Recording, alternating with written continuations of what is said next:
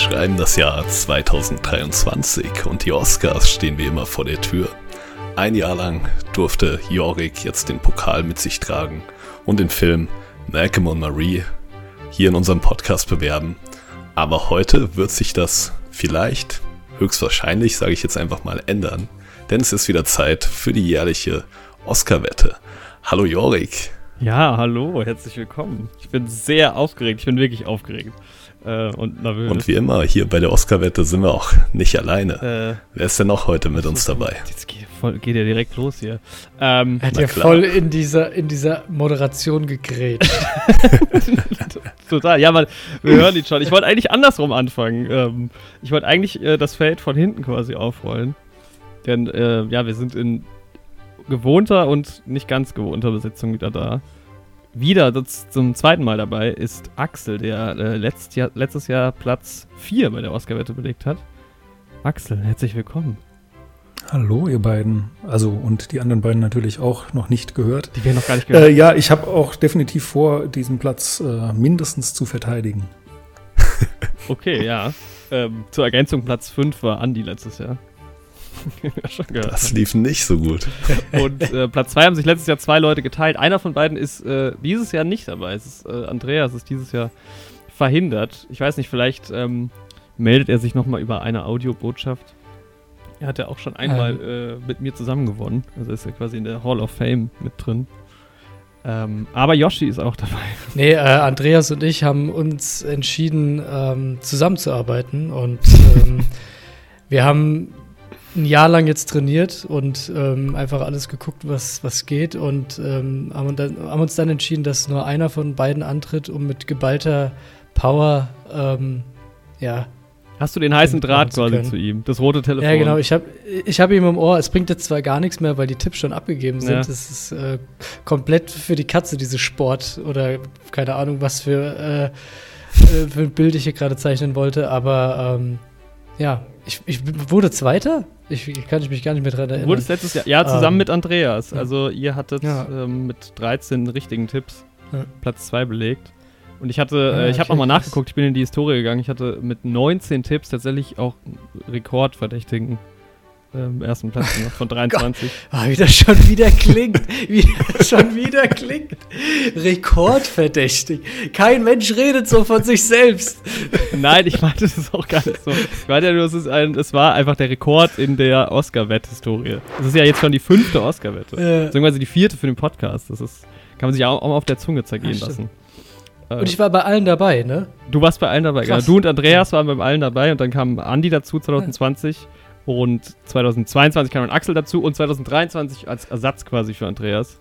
Okay. Aber nicht minder qualifiziert dafür. Und wir haben sie ja schon kurz gehört in der Oscar-Nominierungsfolge. Ganz kurz. Mit dabei ist Leo. Hallo. Hallo zusammen. Ja, nachdem ja letztes Jahr die Frauenquote ein bisschen kritisiert wurde, dachte ich, steige ich mal ein und helfe euch da ein bisschen aus. Und, Auch zu Recht ja. kritisiert wurde. Das stimmt. Eigentlich, also ich will eigentlich nur Juriks Arroganz schlagen. Das ist meine Hauptmotivation, glaube ich. Aber ich glaube Von jedem die, hier. Ja, deswegen. Ich glaube ja auch, ja, ich bin, ich bin sehr gespannt. Ähm, also gerade vor Leo habe ich Respekt, weil ich glaube, du hast dich schon äh, ordentlich äh, mit auseinandergesetzt. Ähm, ja, ich glaube, ich bin Fan von Oscars, aber nicht von den Filmen per se.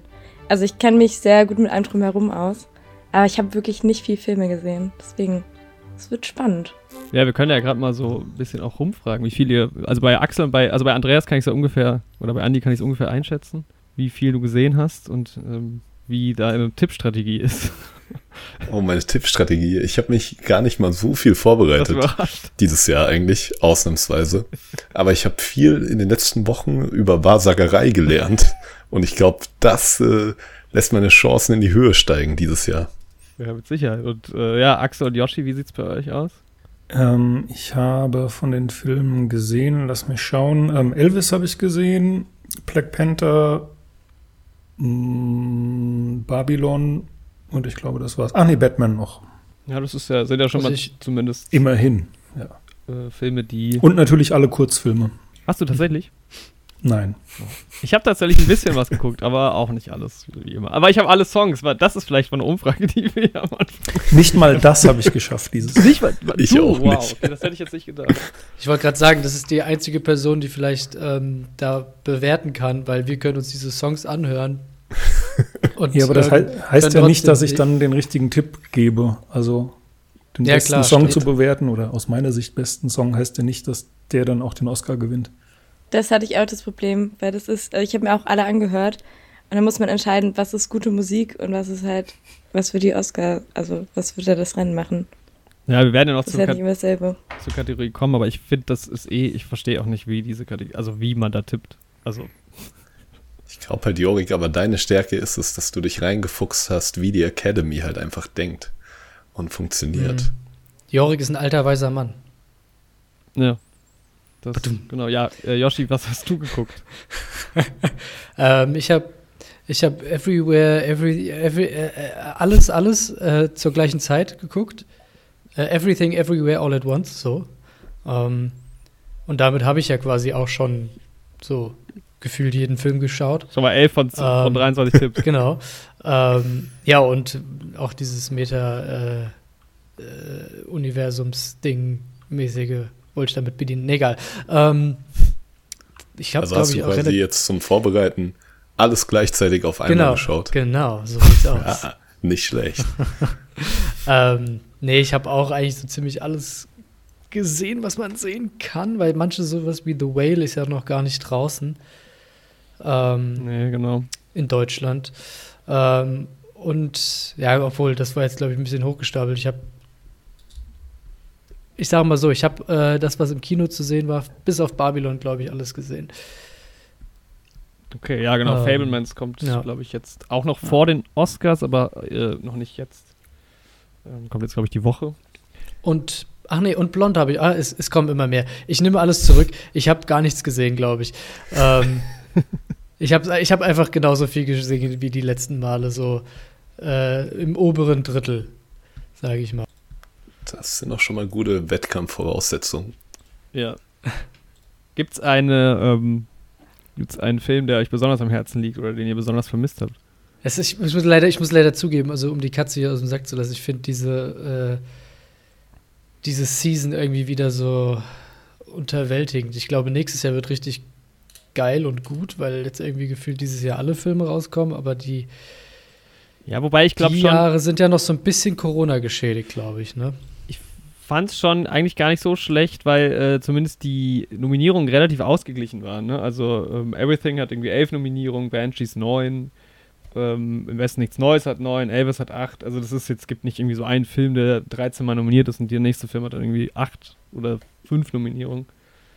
Ähm, von daher fand ich eigentlich so die Oscar-Season ganz interessant. Ich fand jetzt aber, ja, es gibt stark, so durchmischt, sag ich mal, von den Filmen her. Ich finde, ähm, Batman hat mich ein bisschen gewundert, dass da nicht mehr äh, Nominierungen bei rumgekommen sind. Und bei, Ich glaube, Batman haben die Leute auch einfach schon wieder vergessen. ja, das ist halt immer das. Der liegt zu lange zurück. Bei Babylon war es aber trotzdem auch überraschend, Ja, weil das ja eigentlich sogar ein Film über Kino ist, einfach irgendwie. Und die ja eigentlich immer abräumen. Aber dafür gibt es halt Fablemans, ist halt auch so. Und Stichwort, wie hieß der Film mit ähm, Paul Meske? After Sun. Hast, du dir da mehr auf? Nee, also ich hab, ich war sehr überrascht, dass er überhaupt nominiert wurde. Ähm, ich hätte mir vielleicht Directing da vorstellen können. Vor allem, weil er bei den BAFTAs ja eigentlich auch gut, also das heißt gut, aber da weggekommen ist. Ähm, ja, aber der, also ja, ich sehe den jetzt auch nicht bei den Oscars als einen Film, der da alles abräumt, deswegen. Aber ich habe mich sehr über diese Nominierung gefreut und finde auch sehr verdient. Alright. Ja, dann können wir eigentlich äh, einfach mal reinstarten. Gucken, wo wir landen. Wie gesagt, zu gewinnen gibt es diesen Pokal, den jetzt niemand anderes sieht, außer wir hier. Fragezeichen, Andi. Es gibt diesen Pokal und noch einen zweiten. Eine zweite Trophäe ist gerade in Arbeit. Ah. Das ist doch verrückt. Zwei Pokale. ich dachte, die kannst du jetzt schon präsentieren. Hey, ich hätte jetzt eigentlich gedacht, dass es einen Pokal und einen Gürtel gibt. Das wäre doch auch was. Oder so ja, Ringe ein Gürtel, beim Ja. Super Bowl. alles Zukunftsmusik, aber jedes Jahr gibt es einfach was Neues. Es wird immer mehr. Ich finde Ringe eine großartige Ja, das ist so Idee. Da kann man schön dann an, an beiden Händen dann quasi alle Finger voll haben. Ja, genau. Ja, stimmt. Ja, Ringe wären schon stark. Oder eine Krone. Irgendwann gibt es auch mal eine Krone. Ja, eine Krone wäre eigentlich super, das stimmt. Oder halt ein Oscar einfach. Wenn Ja. jemand einen Oder Original eine Oscar Zahnkrone. hat. Rumsteht. Ja. Ich kann ja schon mal ein bisschen spoilern so. Gerne. Die Trophäe, die es dieses Jahr gibt, sieht aus wie der Original-Oscar. Ist nur ein bisschen leichter wahrscheinlich. Und aus anderem Material. Ich bin gespannt. Es ist Oscar Lafontaine. Ja, Plot-Twist, genau. Das ist Oscar aus der Sesamstraße. Ja, also ich bin tatsächlich sehr ähm, gespannt. Es gibt, finde ich, so ein paar Kategorien, wo es auch einfach noch nicht kein, kein Frontrunner, keine Frontrunnerin gibt. Und ähm, was mich jetzt ähm, besonders geärgert hat, heute Nacht finden noch zwei wichtige ähm, Preisverleihungen statt, nämlich einmal die der Writers Guild Award, wo es äh, eben um die Drehbücher geht, und einmal die ähm, Editors äh, Awards, wo es um den Schnitt geht. Und das waren beides Kategorien, wo ich mich ein bisschen schwer getan habe. Und da gibt es also noch keinerlei Hinweise. Aber wir fangen an mit, wie auch häufig bei den Oscars, wenn sie es nicht wieder durcheinander bringen, wie vor zwei Jahren, glaube ich, war das, wo es komplett äh, chaotisch war und am Ende Anthony Hopkins noch Best Actor gewonnen hat, obwohl er schlafend im Bett gelegen hat. Und deshalb starten wir aber ähm, wie, na, ich glaube, normalerweise wird mit Best Supporting Actress, also mit beste Nebendarstellerin gestartet, aber wir starten mit der Hauptdarstellerin. Was habt ihr, was habt ihr getippt? Andi, fang du doch mal an. Ich habe äh, Kate Blanchett tatsächlich für Tar getippt. Auch einfach nur, weil du mir erzählt hast, dass du die gut fandest. Und ja, Anna de Armas fand ich im Blond auch ziemlich stark. Mit am besten an dem Film, haben wir ja auch schon mal im Podcast erwähnt. Und ja, Michelle Joe fand ich auch stark, aber ich glaube einfach, Kate Blanchett wird es. Aber gab es da nicht auch so ein bisschen Shitstorm, dass die überhaupt nominiert wurde? Irgendwas war da doch, oder? Ich glaube, das war bei Andrea Riceborough. Da hatte irgendwie, ich glaube, Edward Norton und noch irgendjemand hatten so ein paar Tage bevor die Nominierungen bekannt geworden sind, haben die nochmal für sie Werbung gemacht und alle haben sich gewundert, Mhm. weil keiner diesen Film kannte. Und danach Ah, okay. war ja auch dieses Lobbying-Verbot irgendwie eingeführt worden oder irgendwie neue Vorschriften. Ja, genau, sie planen das Das- für die Zukunft irgendwie zu, zu ändern. Wobei ja, mal gucken, wie das dann läuft, genau. Aber äh, Danielle Detweiler war irgendwie im Vorhinein so eine äh, große, große Favoritin, die jetzt ja gar nicht nominiert ist. Ich merke schon, dass wir zwei Leute haben, die sehr informiert sind. Naja, Ja. ich habe hab paar, das- ich habe gar keine Ahnung, habe ich mir reingelesen. Aber ich weiß auch nur bei der Kategorie. Wen hast du denn getippt? Okay, genau. Wen hast du getippt? Äh, ich habe Michelle Yeoh getippt, weil sie auch noch mal gestern den Independent äh, Film Award gewonnen hat. Und ich glaube einfach für das, was sie steht und sie war auch einfach gut in dem Film und ich glaube, sie wird's. Ja, hat zumindest auch Aw- den SAG Award gewonnen. Äh, Kate Blanchett aber Genau. schon den BAFTA Award, was wohl auch immer, ja, bisschen Wegweiser Ein ist. Fingerzeig.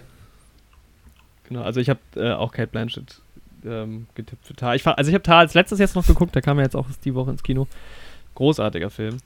Äh, und Tatsächlich? Ja. Hast du ihn gesehen? ich fand, also ist jetzt sage ich mal im Vergleich jetzt zu Everything irgendwie natürlich ein bisschen ein straightforward Film mehr, aber sie spielt, also sie ist einfach wahnsinnig gut in dem Film.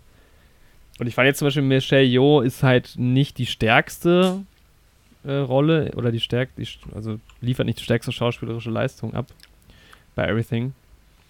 Aber ähm, ja, ich glaube, sie hat schon auch sehr gute Chancen, weil sie auch, glaube ich, einfach. Ich meine, Cat Blanchett hat auch irgendwie schon zweimal gewonnen und war irgendwie schon fünfmal nominiert oder was. Und sagt ja von sich selbst, glaube ich, auch, dass sie gar keinen Oscar mehr gewinnen will, sondern den, glaube ich, lieber anderen Leuten geben würde. Mhm. So wie du auch nicht mehr die Oscar-Wetten gewinnen willst, ne? Genau. Das war letztes Jahr.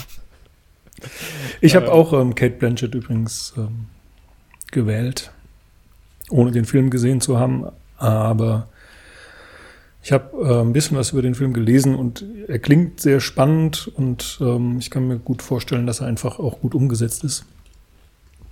Mhm. Ähm, Ich habe auch Michelle Yeoh ähm, nominiert, nein, äh, gewählt. Ähm, einfach nach Bauchgefühl, weil ich hatte tatsächlich von den fünf Filmen nur drei gesehen. Nee, nur zwei. Und da war sie einfach cooler.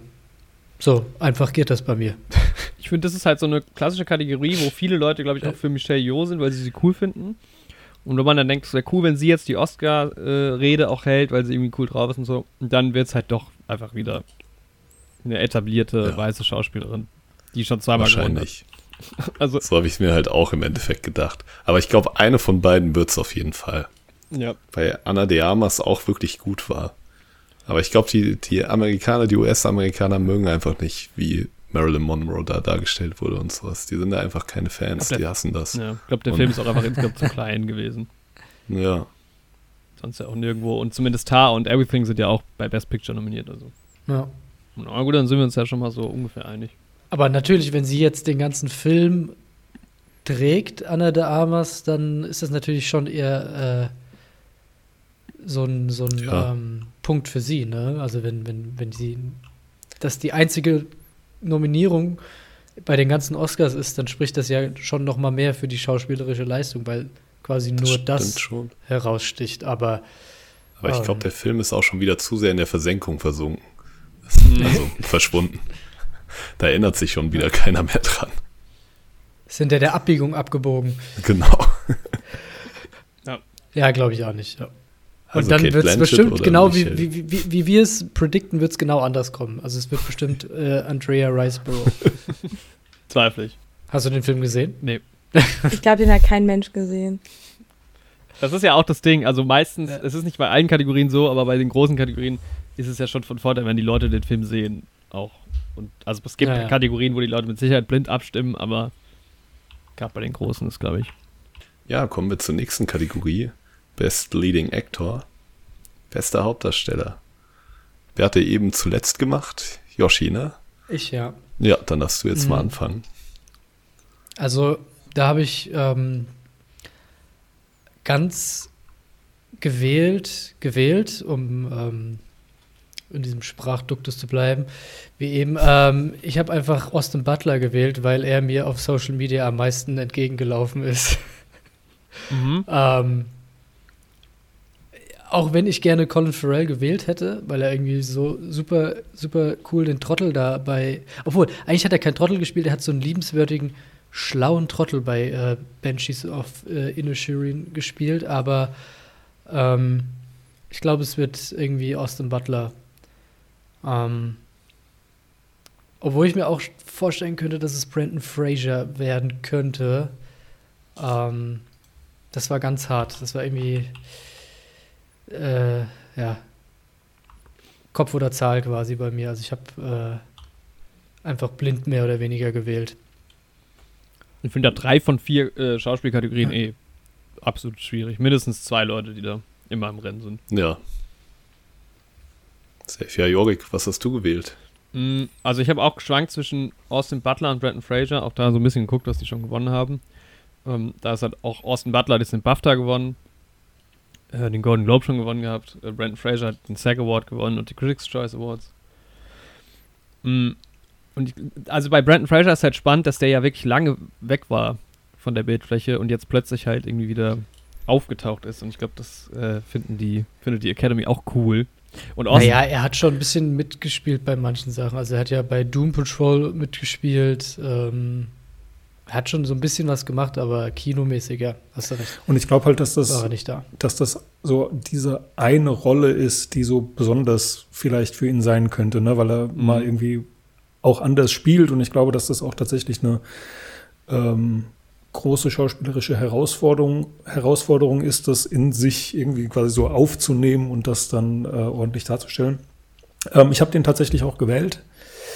Ähm, ja, also auch irgendwie so ein bisschen, weil er, Jorik, wie du gesagt hast, der war jetzt eine Weile weg und hat irgendwie sonst, also klar kennt man den, aber was hat er sonst gespielt, wo man sagen würde, wow, das war eine großartige Rolle? Gibt es irgendwie nicht so wirklich und ähm, deswegen könnte ich mir vorstellen, dass er da jetzt vielleicht mhm. ähm, ja, Glück hat oder vielleicht auch das Können, ähm, um die ja. Oscar-Jury zu überzeugen. Ich finde gerade im Vergleich halt auch mit Austin Butler ist so das Ding, Austin Butler ist halt 26 oder so, also halt wirklich noch jung und klar, es gibt diese Nominierung auch, äh, die, die, die Auszeichnung auch für junge äh, Schauspielerinnen, aber ich habe irgendwie das Gefühl, dass es nicht die Zeit ist für Austin Butler, äh, jetzt irgendwie einen Oscar zu gewinnen. So.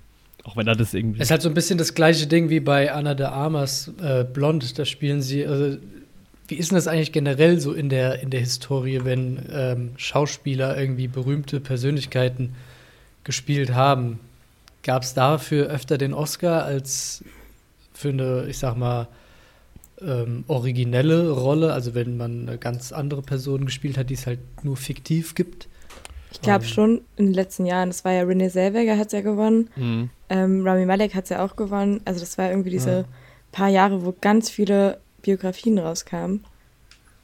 Wo dann auch irgendwie eine immer abgeräumt hat. Ja, interessant ist da halt mhm. auch immer so ein bisschen die Kombination aus, aus Make-up und Hairstyling, was ja auch eine Kategorie ist, zu der wir noch kommen und ähm, wo, glaube ich, auch im ersten Moment auch vielleicht manchmal mehr so der Eindruck entsteht, ah, der, keine Ahnung, Austin Butler sieht ja aus wie Elvis, wow. Oder ähm, Rami Malek sieht ja aus wie ähm, Queen. Wie Queen. Freddie Mercury. Ringo Starr. Wie äh, George Harrison.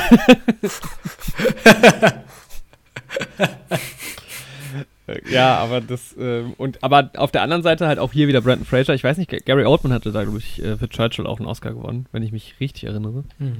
Ja. Ähm, natürlich auch wieder unter viel Maske. Ich weiß nicht, ich fand halt schon bei Brandon Fraser, ich habe nur die Trailer gesehen und fand das schon richtig stark. So. Ja. Ähm, also das hat mir fast schon gelangt. Und Colin Farrell würde ich es auch am meisten, glaube ich, gönnen, aber dadurch, dass er irgendwie nicht mal bei den britischen Film Awards den, äh, jetzt irgendwie bester Schauspieler gewonnen hat. Den Oscar gewonnen hat. ja, und vielleicht auch für seinen Film nicht groß genug war. Also, ich glaube, Austin Butler ja. und Brandon Fraser sind halt die großen Main Character in den Filmen. Das denke ich halt auch. Ich würde es ihm auch am meisten gönnen, aber ich glaube, dafür war der Film dann im Endeffekt auch doch ein bisschen zu klein und zu nischig. Und er hat das schon super gut gemacht, aber ich kann mich da, Jorik und Axel auch, ich kann mich euch komplett nur anschließen. Ich denke, Brandon Fraser wird das aus den Gründen machen. Weil das war ja auch Boah. wirklich äh, so ein mediales Ding, dass er so zurück ist und sowas. Ja. Da habe ich eine richtig gute Überleitung theoretisch für die nächste Kategorie. Aber Leo hat, glaube ich, noch nicht ihren Ich weiß. Ja. Okay. Scheiße, scheiße. Es tut mir wir leid. Wir stellen das nochmal an. Aber ja, genau. Wir können es ja nachstellen gleich. Ähm, ich hatte das gleiche Dilemma wie ihr. Ich konnte mich nicht entscheiden zwischen Austin Butler, Colin Farrell und Brendan Fraser und habe deswegen hier meinen, sag ich mal, meine Stimme verschenkt und Paul Meskel gewählt, weil ich einfach After Sun so einen tollen Film fand und davor gesagt habe, wenn er irgendwo nominiert wird, werde ich ihn wählen. Ähm, ja, also es ist auch, wie gesagt, nicht die Zeit, dass er einen Oscar kriegt. Und es war richtig gut gespielt. Er wird es auch nicht kriegen, aber jetzt, ich konnte mich ihn nicht entscheiden und habe ihn einfach mal gewählt. Ähm, ich glaube, es ist so eine ähnliche Nominierung wie damals Timothy Chalamet für Call Me By Your Name. Also von der Art her, dass es halt so ein Arthouse-Film war, der dann irgendwie doch ein bisschen größer wurde. Ähm, ja, mhm. und dann irgendwie auch mit einer Nominierung gewürdigt wurde. Aber ich glaube auch nicht, dass er es reißen wird. Und vielleicht auch ein bisschen zu früh einfach für. für ja, ist es. Genau, also ich wollte mir da einfach die Wahl nehmen, weil ich auch keine Ahnung hatte, wie ich mich entscheiden soll. Das ist aber ein schöner Gedanke. Ich finde, manchmal muss man auch, wenn man es einem Film wirklich gönnt und dann kommt er nur in einer Kategorie vor, dann muss man aus seinem Herzen folgen. Genau. Muss man auch sagen, ich nehme das jetzt aus Prinzip, egal ob ich damit keinen Punkt mache. Man kann, also man muss ja nicht immer sein wie Jurik und nur dem Erfolg hinterher richten. Genau. Es gibt halt Leute, die jagen halt dem Erfolg also. nach. und es gibt Leute, die jagen dem Glück nach. Besser wird es bei mir auch leider nicht mehr. Das, naja. Also, dann können wir uns darauf einigen, dass Bill Nye für Living gewinnt. Ich weiß nicht mal, was das für ein Film ist, ehrlich gesagt. Der war eigentlich auch ganz schön. Ich habe mir den Trailer mal angeguckt, weil ich ihn total mag. Ja. Ähm, aber nee, das wird nix. Alright, ja, Joshi, dann darfst du jetzt überleiten nee. zur nächsten Kategorie. Ja. Nee, also der Grund, warum Brandon Fraser ähm, den Oscar nicht gewinnt, ist, dass es bei diesen Oscars nur eine Comeback-Story geben kann. Und das ist ähm, die Comeback-Story von ähm, Ki Hui Kwan aus Everything Everywhere All at Once. Das ist zwar die übernächste Kategorie, ich sehe es Ach, wir können es auch switchen, dann machen wir jetzt best, bester Nebendarsteller. Das okay. Weil es sind eigentlich bei, ähm, es sind zwei Comeback-Stories. Ja. Bei Nebendarstellerin vielleicht auch, aber ja, bester Nebendarsteller. Ähm, ja. Vielleicht mal so rumgefragt: Hat jemand nicht Keo Kwan gewählt? Ja. Oh, okay. Ähm, einfach weil ich, ähm, also ich habe keinen der Filme gesehen und dachte aber, wenn bei ähm, The Banshees zwei äh, Darsteller als beste Nebendarsteller ähm, nominiert wurden, wird es einer gewesen sein. Und deswegen war es Brandon Gleason. Ja, wahrscheinlich. Spannend. Würde ich Ja, auch. ich habe tatsächlich auch ähm, gedacht, dass es jemand aus Banshees wird. Ich fand Brandon Gleason super stark, aber ich glaube, es wird Barry Cogan. Weil der war nochmal irgendwie ein bisschen krasser, fand ich. fand ich auch besser, aber ich mag ihn auch persönlich sehr gerne. Ich glaube, der hat auch eine ganz, ganz steile Karriere vor sich so. Ja. Und der hat den BAFTA Der- gewonnen, tatsächlich, vor Brandon Gleason. Ja. Weil ich glaube, der ist auch noch so ein bisschen am Anfang. Vielleicht kriegt er auch den Oscar noch nicht so. Aber er wird jetzt bald auch den Joker spielen und sowas. Und der macht das schon alles echt gut. Okay, Ja, also ich würde ich glaube, ich find, mochte beide sehr gern. Ich würde Barry Keoghan vielleicht ein bisschen mehr gönnen, aber auch da wieder das gleiche. Er ist halt sehr jung noch, ne? Also eigentlich. Also wenn ich dann, dann wäre ich als Brandon Gleason, glaube ich, schon ein bisschen. ich weiß nicht, Brandon Gleason schon mal einen Oscar gewonnen hat, aber.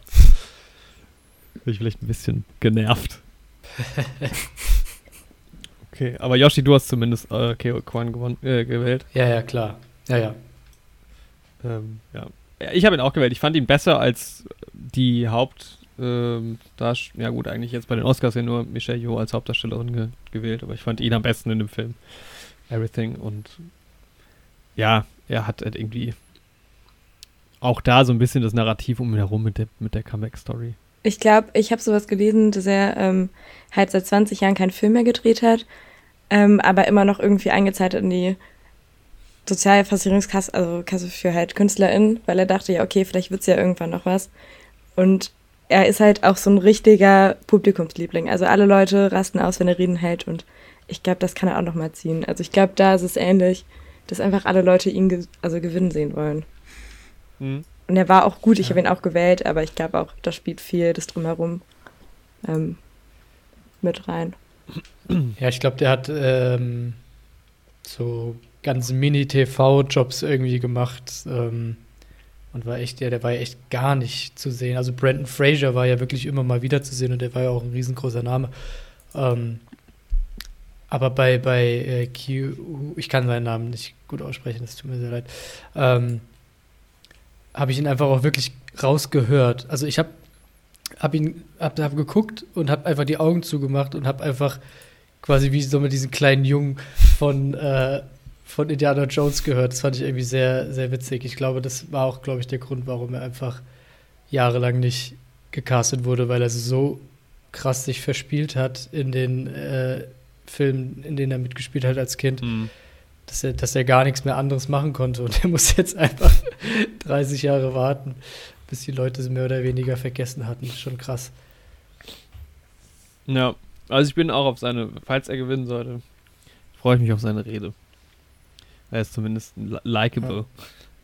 Ja, aber ich, ich, ich frage mich halt, was dann jetzt noch kommt. Also, wenn man es mal ganz hart sieht, er hat jetzt nicht so die, ähm, die Präsenz wie so ein ähm, Leonardo DiCaprio oder sowas äh, auf der Bühne. Also er hat schon irgendwie eine andere Facette als so äh, als Short Round bei Indiana Jones mitgebracht, aber ähm, ja, Aber es gibt manchmal mich, so diese, jetzt so diese Schauspieler, die oder Schauspielerinnen, die in einem Film eine Rolle spielen, einen Oscar abstauben und dann von der Bildfläche verschwinden. Also wenn die eine Performance so gut ist, Dann ist halt die eine Ja, der verdient jetzt ja, das, das, was er jetzt gerade an, äh, an Rummel um sich hat, damit macht er mehr äh, Kohle als in den letzten 30 Jahren zusammen. Das, ich glaube, ähm, äh, schlecht wird es ihm nicht damit gehen, aber ich glaube, dass er schon den Anspruch haben wird, weiter Schauspielern zu wollen. Und ich glaube, da werden schon noch Rollen kommen. Also ich glaube schon, dass da irgendwas kommt, worauf wir uns freuen können Was im Busch. mit dem.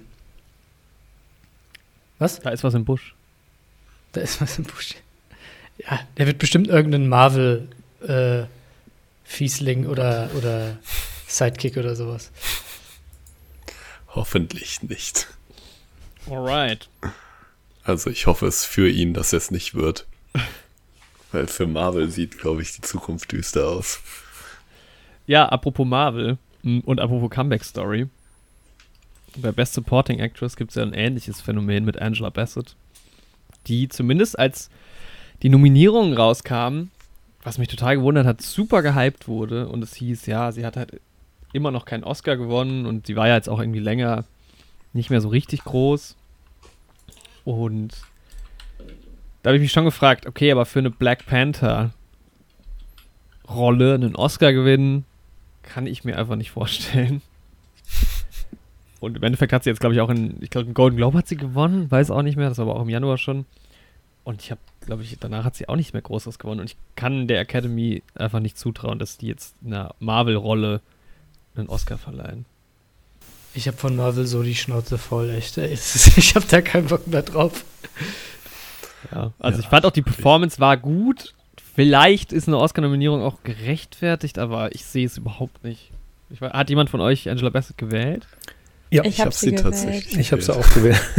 okay, ja, spannend. Und zwar genau aus den genannten Gründen. Ähm, also ich fand die Rolle auch irgendwie, also jetzt endlich mal einen Film, den ich gesehen habe, ähm, schon okay, aber jetzt nicht, weiß nicht. Also ich fand auch, die hat, ich glaube, da konnte man auch gar nicht so richtig viel rausholen. Also das, das ist auch einfach gar nicht so eine interessante Rolle, finde ich. Mhm. Ähm, aber die ist schon so lang dabei und das ist jetzt eine Möglichkeit, mal eine ähm, Person of Color irgendwie dann doch mal wieder einen Oscar zu geben. Und ähm, letzte Nominierung äh, ist 30 Jahre her, wenn ich äh, Wikipedia glauben darf, mit äh, Hauptdarstellerin für Tina, What's Love Got to Do With It äh, von 1993. Hat sie natürlich nicht gewonnen ähm, und deswegen glaube ich, kriegt sie den jetzt ähm, posthum sozusagen für alle bisher gedrehten Filme da kann ich mich auch komplett anschließen. Das war auch so der Ansatz, den ich gewählt habe, als ich ja, bei ihr in das Kreuzchen gesetzt habe. Und ich glaube, es kommt halt noch dazu, dieser Tod von Chadwick Boseman und dass sie ja im Endeffekt auch die trauernde Mutter um ihn spielt, ist, glaube ich, auch eine Sache, die bei Leuten bei der Bewertung in der Academy irgendwie vielleicht mitschwingt. Habe ich mir noch so gedacht. Ja, zudem ja Chadwick Boseman ähm, den eigentlich als für sicher geglaubten Oscar nicht gewonnen hat vor zwei Jahren. Das war ja auch etwas ja. skandalös. Also ja, könnte natürlich da irgendwie mit reinspielen. Das ist halt echt. Also Nebendarstellerin ist wirklich Jahr um Jahr unpredictable. Also ich glaube, es gibt auch hier gar keine Frontrunnerin, keine Ahnung. Also. Ich glaube, so von den Statistiken her am ehesten noch Jamie Lee Curtis. Die wollte ich aber nicht wählen, weil ich sie halt die schwächere von beiden fand. Und habe deswegen ja. auch Angela Bassett gewählt. Auch in den Gründen, die eben schon Axel und Andi gesagt haben. Ähm, aber ich glaube halt, ja, sie wird es machen, aber ich habe Angela Bassett gewählt. Also ich glaube, Jamie Lee Curtis wird den Oscar holen. Also da glaube ich, jetzt stehen die Chancen tatsächlich noch geringer. Also sie hat zwar jetzt den SAG Award gewonnen, sehr überraschend, aber ich weiß nicht, Jamie Lee Curtis war auch, ich meine, klar, es ist Jamie Lee Curtis, die hat auch noch nie einen Oscar gewonnen und ich glaube, sie ist sogar das erste Mal nominiert, wenn ich mich recht entsinne und die ist natürlich ein Riesenname. Aber die Rolle war schon, also war funny, ja. aber... Ja, genau, es war halt so eine Comedic Relief Rolle, aber ja. nicht so eine, die jetzt so emotionalen Impact oder sowas mitbringt. Und jetzt so besonders okay. krass irgendwie gespielt war auch. So ging es mir halt auch. Obwohl ich die cool genau fand in dem Film. deswegen habe ich sie gewählt. Weil sie irgendwie mal eine andere Seite gezeigt hat. Obwohl bei True Lies hat sie auch äh, sehr comedyhaft gespielt und bei anderen auch. Aber trotzdem ähm, habe ich sie gewählt. Irgendwie, keine Ahnung, das war auch so ein Bauchgefühl-Ding. Ähm, und ich fand sie einfach auch sehr, sehr gut. Also sie war da irgendwie, mhm. sie war so eine Nebenrolle, aber sie war so präsent irgendwie und so, äh, keine Ahnung, ähm, ungewohnt anders. Und ich glaube dann irgendwie auch so gedacht, so, okay, sie hat, sie war irgendwie lang nicht irgendwie auf der Bildfläche gefühlt, Oscar-mäßig. Ähm, wahrscheinlich kriegt sie irgendwie so, weißt du? Ach, die ist nominiert, die wählen wir mal, so nach dem Motto. Ja, weil ich glaube, ich das Argument dann eher bei Angela Bassett sehe, dass man irgendwie sagt, also wenn es schon gar ja. nicht so wirklich um die Rolle geht, sondern mehr um die Person, dann vielleicht doch eher Angela Bassett. Aber ja, also ich glaube, eh, alles möglich, glaube ich. Also außer jetzt, ich glaube, Hong Shao und äh, Stephanie Su waren zu kleine Rollen insgesamt, um da mitmischen zu können. Naja, das war ja also Stephanie oder Stephanie Su ähm, war ja auch schon ziemlich groß bei äh, Everything. Ja, ja, aber sie ist auch mit Jamie Lee Curtis für den gleichen Film nominiert und der viel ja. kleinere Name und auch die unspannendere Rolle, glaube ich, nochmal auch. Ja, da war nicht so viel mit ähm, Emotionswechseln Ja. und äh, ja, Also tiefergehenden Dialogen. Also da gab es eigentlich nur einen. Und da waren sie Steine. großartige Szene. Ja. Also ich finde, äh, ähm, ich, ich gönne es am meisten Carrie Condon. Ich habe sie hier auch gewählt. Würde mich sehr freuen, weil ich sie wirklich fast am besten fand bei Banshees. Ich mochte sie richtig gerne. Aber ja, ich würd, mich würde es überhaupt nicht wundern, wenn die anderen beiden, die wir jetzt hier auch getippt haben, gewinnen würden. Ich könnte mir halt vorstellen, ähm, also nicht, dass ich jetzt unbedingt so getippt hätte, aber äh, es gibt, glaube ich, ein Szenario, in dem Banshees sehr wenig abräumt.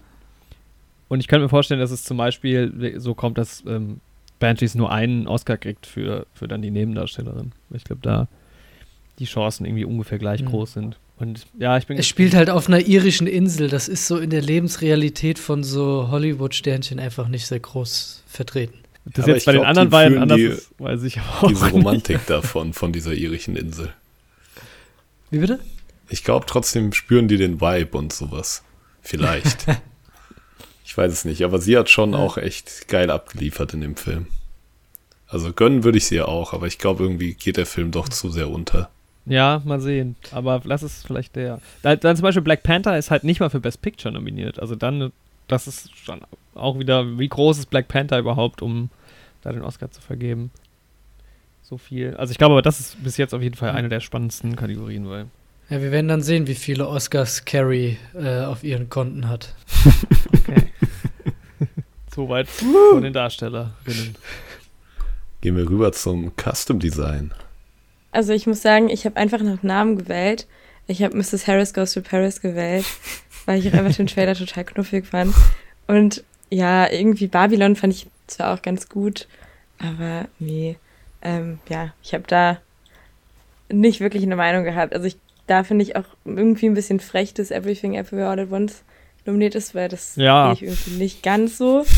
Ähm, diese und die Nummer anderen. in diesem Van in dem Film, wo die irgendwie Ja. diesen technischen Aspekt beleuchten mit ihren Headsets und sowas. Ja, das ist schon echt schwach. Ähm, aber ja, genau. Und die anderen Aber es war ich viel und. Verschiedenes. Das war doch gut. Ja, aber es es sah war nicht gut aus. Ja, ja, ich ja, weiß, was du Ich meinst. weiß nicht. Also so ein Oscar für Best Costume Design sehe ich da halt nicht so wirklich. Genau, und deswegen habe ich Mrs. Harris Goes to Paris gewählt. Weil ich mir auch denke, vielleicht, wenn Leute irgendwie denken, okay, der Film geht auch um Mode, dann steckt da auch was drin. Mhm. Das war es auch eigentlich schon. Ich kann gerne weitermachen. Ich habe mich ähm, für Wakanda entschieden. Ähm, ich, ja, weiß nicht. Ich bin da so ein bisschen, also bei Babylon fand ich es jetzt auch, also da war insgesamt natürlich die, die Stimmung irgendwie ganz, ähm, ganz cool und ich glaube sogar, ich habe das bei Best Production Design dann später genommen, wobei man sich da auch drüber streiten kann. Ist, ja, ähm, auf jeden Fall dachte ich, ähm, Wakanda hat so ein bisschen, hm, es hat ja auch so ein bisschen Aquaman-Feeling irgendwie zwischendrin. Und da konnten sie schön Fantasiekostüme machen und so. Und das ähm, ist vielleicht da ganz gern gesehen. Aber, Keine Ahnung. Aber wie viel von den Kostümen waren wirklich Kostüme und wie viel war einfach nur äh, äh, Greenscreen oder computergeneriert? Oder zählt das gar nicht in der Kategorie? Ach so, ehrlich gesagt, Das- musste ja aber trotzdem jemand designen. Also ich weiß nicht, ob das mit reinzählen würde, Ja, klar, aber ja. die, Ja. also die sind ja nicht, du kannst ja nicht sagen, äh, Greenscreen mach mal, sondern die muss ja, Ja, vorher jemand ja, entwerfen. klar, ja. Und ich glaube auch, dass das, was getragen wird, fast. Also klar, mit den Unterwasserwelten, da ist natürlich ein bisschen was dabei, aber ich glaube, das, was getragen wird, ist meistens schon auch tatsächliches Kostüm. Ja, aber ich, also ich weiß es sonst nicht. Ich, bei Elvis fehlt mir auch so ein bisschen das, ähm, also ich meine, die, die Outfits hatte Elvis nun mal an. Da ist jetzt irgendwie ja nicht der Film dann designt oder hat der Film ja nicht designt. Und die restlichen Ja. Kostüme waren jetzt, finde ich, nicht so überragend irgendwie. Also sehe ich zumindest nicht, was, was da bei Elvis irgendwie interessant sein Naja, bei sollte. Elvis äh, ist es einfach so, dass ähm, die Welt wieder zum Leben erweckt wird. Ja, genau. Also, in den, ja. der 70ern und ähm, ich habe es tatsächlich auch gewählt. Also, ich habe Elvis getippt. ich habe es auch gewählt, ja. Ja. Hm, Ich bin da auch so ein bisschen, um vorwegzugreifen, auch ein bisschen mit Make-up gegangen. Und das ähm, es ist halt irgendwie so das Showbiz, was porträtiert wird. Aber das Make-up Ja. ist doch dann der nächste. Ähm, Ja, ja, aber das geht irgendwie auch oft Hand in Hand, deshalb, ähm, um da schon mal zu spoilern, da habe ich auch Elvis getippt. Und Ja. Äh, das Ding ist mit Black Panther, Black Panther hat halt schon diesen Oscar gewonnen. Vor ein paar Jahren. Mhm. Und das war halt auch der Punkt, den ich mir gedacht habe, irgendwie. Da war es ja. halt auch flashig und so und ich liebe auch irgendwie dieses Wakanda Production und Kostümdesign, mhm. aber ich glaube, der holt ihn halt nicht nochmal. Ja, ja dazu hätte ich vielleicht wissen müssen, dass er die schon mal gewonnen hat. Das, kann ja auch ein Frühargument sein. Mit den ne? ja Unterwasserleuten habe ich gar nicht mehr nachgedacht, actually. Das habe ich schon wieder komplett ausgeblendet, was du gerade gesagt hast, Axel, mit hm. den Leuten, mit den Namor-Leuten und sowas. Das habe ich irgendwie schon wieder komplett vergessen. Hm, ja. Aber ich meine, das kann ja auch ein Pro-Argument sein, dass man sagt, okay, die, also Black Panther ist anscheinend in der Lage, ähm, sowas wie Kostümdesign zu gewinnen. Ja. Warum nicht nochmal? Ich meine, so gerade Angela Bassett's Kostüme waren auch schon super stark hm. jetzt wieder in dem Film. Ja, also ich hätte Aber es hat halt trotzdem alles so ein bisschen die Marvel-Optik und die hat man halt einfach schon oft gesehen. Ja, Marvel-Optik schon, aber trotzdem halt mit diesen, also ja schon immer diese ähm, afrikanisch angelehnten ähm, traditionellen Kostüme und da diesen, diesen Spagat zwischen vielleicht sogar was modernem äh, oder futuristischem und eben auf der anderen Seite das eher sehr traditionelle Stammesoutfit oder so. Ähm, ja, also ich meine, klar, wenn du jetzt um, also wenn du jetzt auf den Black Panther selbst anspielst, der ist natürlich sehr Marvel-lastig. Ja. Wir werden sehen. Ja, also haben wir Harris Goes to Paris, zweimal Elvis und einmal Black Panther Wakanda Forever. Und du? Und ich habe Babylon gewählt, tatsächlich. Mhm. Auch ähnlich wie ähm, Jorik und Yoshi bei Elvis, habe ich halt gedacht, weil der Film einen mit dem Kostüm auch wieder gut in die Zeit bringt irgendwie und mir hat das Kostüm halt persönlich einfach richtig gut gefallen. Und Elvis habe ich halt nicht gesehen. Also ich kann mir halt schon vorstellen, dass es eher noch Elvis ist, weil da wahrscheinlich auch mehr Leute unter dem Aspekt irgendwie das dann geschaut haben und Babylon ist ja eh ein bisschen untergegangen. Aber mir hat das Kostüm bei Babylon persönlich halt einfach so gut gefallen, dass ich den wählen musste, quasi. Auch wenn ich hm. nicht unbedingt glaube, dass das wird. Ich glaube, es gab da nichts, was so richtig irgendwie herausgeragt ist. So kein einzelnes Kleid oder Outfit oder irgendwas. Es war eher so eine Gesamtkomposition, die aber schon irgendwie stark war, fand ich in Babylon. Zumindest auch ein bisschen einen längeren Zeitraum auch abgebildet. Ne? Aber ja, ich finde, also ich. Gut, Mrs. Harris Goes to Paris habe ich jetzt auch nicht geguckt, aber es ist ja im Deutschen auch Mrs. Harris und das Kleid von Dior. Der deutlich schlechtere Titel, aber manchmal sind es ja auch irgendwie dann einzelne Stücke. Ich weiß halt nicht bei Kostümdesign, da stecke ich halt auch überhaupt nicht drin. Was da dazu gehört, noch was du gemeint hast, Axel, mit, mit, mit Elvis. Ich weiß jetzt nicht, ob das eins zu eins die Kostüme sind. Ich weiß nicht, weißt du das? Also haben die das wirklich kopiert oder sind das nochmal Eigenkreationen gewesen? Ich glaube, die haben sie schon, also ich weiß jetzt nicht, ob alle, aber so diese ähm, sehr ikonischen ähm, sind schon auf jeden Fall Originale sozusagen. Also was der da bei diesen ganzen Las Vegas-Shows und sowas äh, anhat. Mhm. Ja, da ist halt die Frage, inwiefern haben die Leute das vielleicht, die an abstimmen, auch im Kopf und denken, ja, ist ja gar nicht, also ist nicht originell. Ja, und wenn sie dann so richtige Details herausarbeiten, wie irgendwelche goldenen Knöpfchen hm, oder sowas, ja, oder irgendwie. Äh, ich meine, klar, das Kostüm äh, muss trotzdem gemacht ja. werden halt, ne? Also, deshalb. Aber ich frage ich frag mich doch immer, wie sehr das die Leute beachten, wenn sie wählen. Ja. Also, wenn ich mir so einen Tom Holland vorstelle, da irgendwie wählt, der überlegt sich das dann nicht so genau. Nee, Ach, Elvis nee, gab's nee, wirklich? Eh befangen, was er wählt. Ja, das stimmt. Ja gut, der darf gar nichts anderes als auf Black Panther. Ja, ja äh, Make-up und Hairstyling, wie gesagt, oft ja Hand in Hand, wobei die Kategorien die sich hier gar nicht so arg decken. Also wir haben jetzt hier im Mess nichts Neues. The Batman, dann hier auch wieder Wakanda Forever und Elvis. Und The Whale, aus, glaube ich, offensichtlichen Gründen. Wobei man sagen muss, bei The Whale ist ja auch eigentlich nur Brandon Fraser. Ja, also das habe ich mir, also ich habe tatsächlich. Und da ähm, ist gar kein Hairstyling. ich habe tatsächlich The Whale gewählt, ähm, schon auch in dem Wissen, dass es halt, wenn dann nur für diese eine Rolle ist und bei, ähm, keine Ahnung, ähm, Batman oder im Westen nichts Neues oder auch Black Panther und Elvis, also eigentlich bei allen anderen Vieren ist es so ein Gesamtpaket, ne? Und ähm, The Whale ist, also ich habe ein klar noch nicht gesehen, aber irgendwie ähm, geht es da um diese eine Rolle.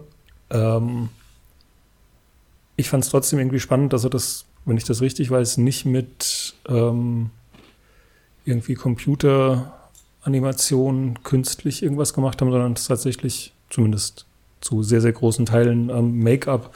Und das finde ich schon äh, vielleicht auch einfach äh, bemerkenswert in den jetzigen Zeiten, dass man eben nicht jemanden künstlich altern lässt oder jünger erscheinen lässt, sondern dass man den, mhm. oder eben dicker oder sonst was, sondern dass man den Weg geht und sagt, okay, wir machen das ähm, tatsächlich mit Kostüm oder mit, mit Make-up. Deswegen habe ich den gewählt. Ich glaube, ich kann das voll nachvollziehen, diese Punkte und die Argumentation. Ich finde, es sieht auch richtig gut aus in den Trailern und sowas. Aber mein Problem war, ich glaube, ich schätze so die Leute in der Academy wieder irgendwie als zu dumm ein. Ich glaube, die denken, Brandon Fraser sieht so aus mittlerweile.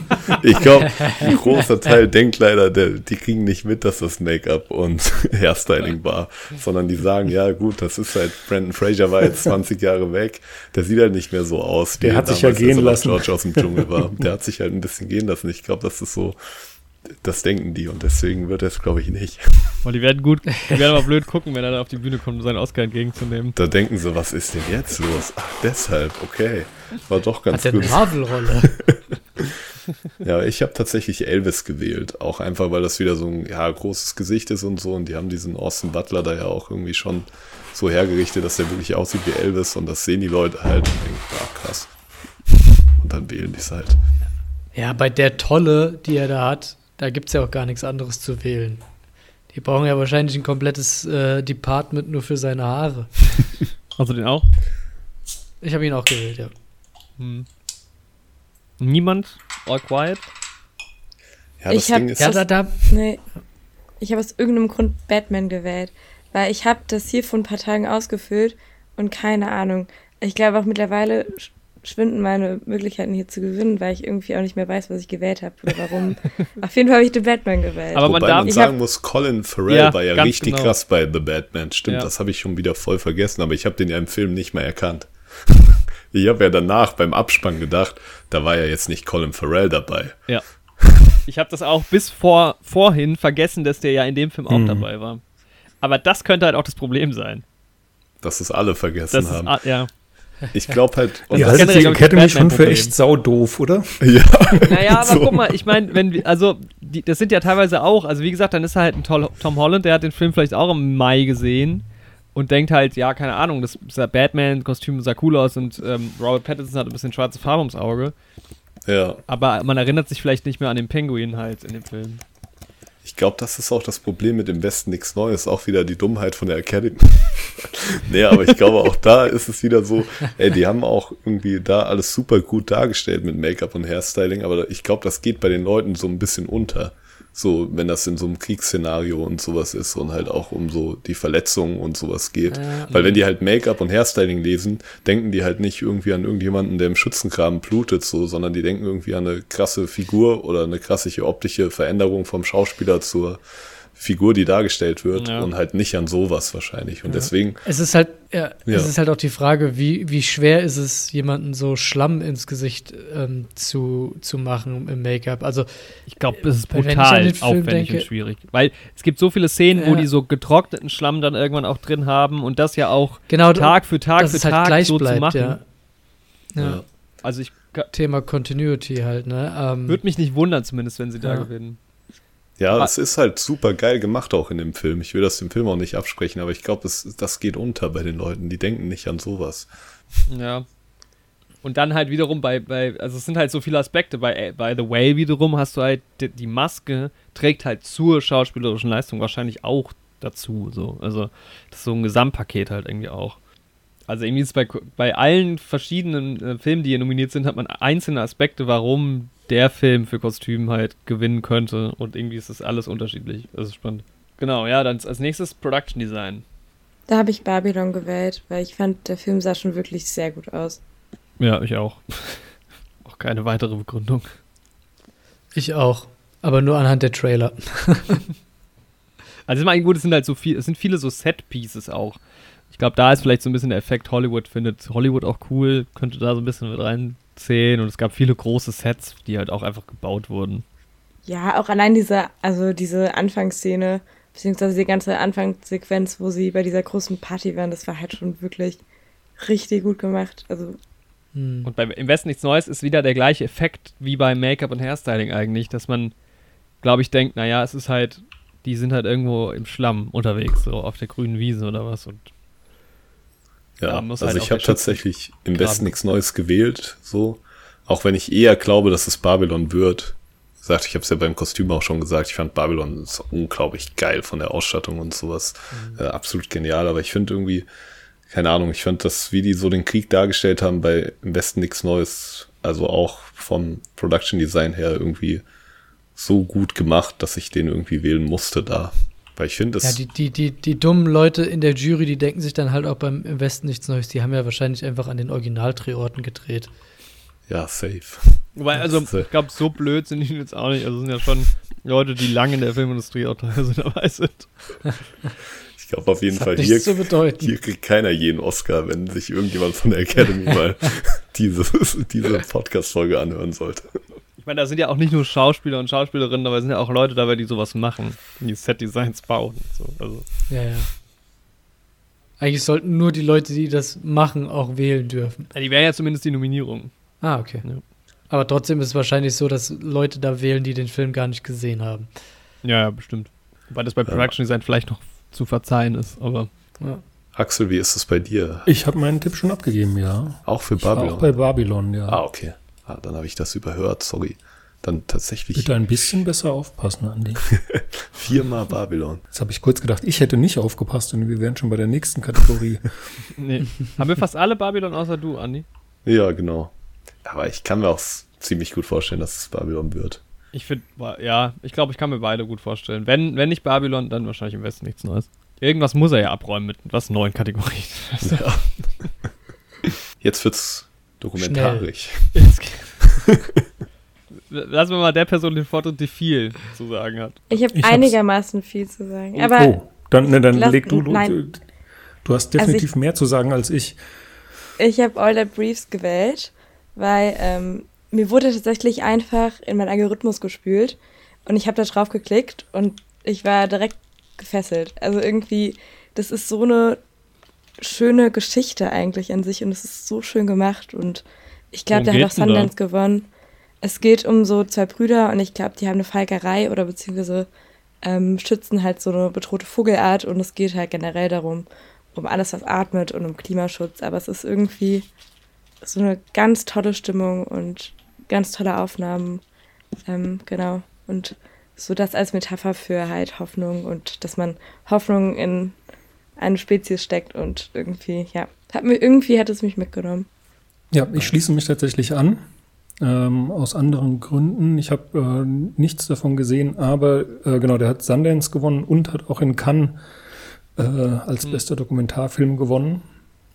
Und ja, das sind schon, äh, ich glaube, der hat einfach insgesamt sau viel gewonnen. Ähm, und deswegen ist meine Wahl auf diesen Film gefallen. Ja, ich würde mich auch anschließen. Ich habe auch den Film gewählt. Ich habe den auch nicht gesehen, aber ich habe den Titel gelesen und dachte, All That Breeze klingt schon so nice und so schön. Weil es ja im Endeffekt ja alles, was atmet, ist ja auch quasi alles, was lebt. So. Also Pflanzen und so, alles atmet ja irgendwo auf die eine oder andere Weise, habe ich mir gedacht. Und da dachte ich mir, alles, was lebt, ist ja auch irgendwie schön und schützenswert und besonders. Und da dachte ich, der Film wird schon in irgendeine gute Richtung gehen. Und da bin ich jetzt irgendwie froh, Leo, dass du da so drüber berichtet hast.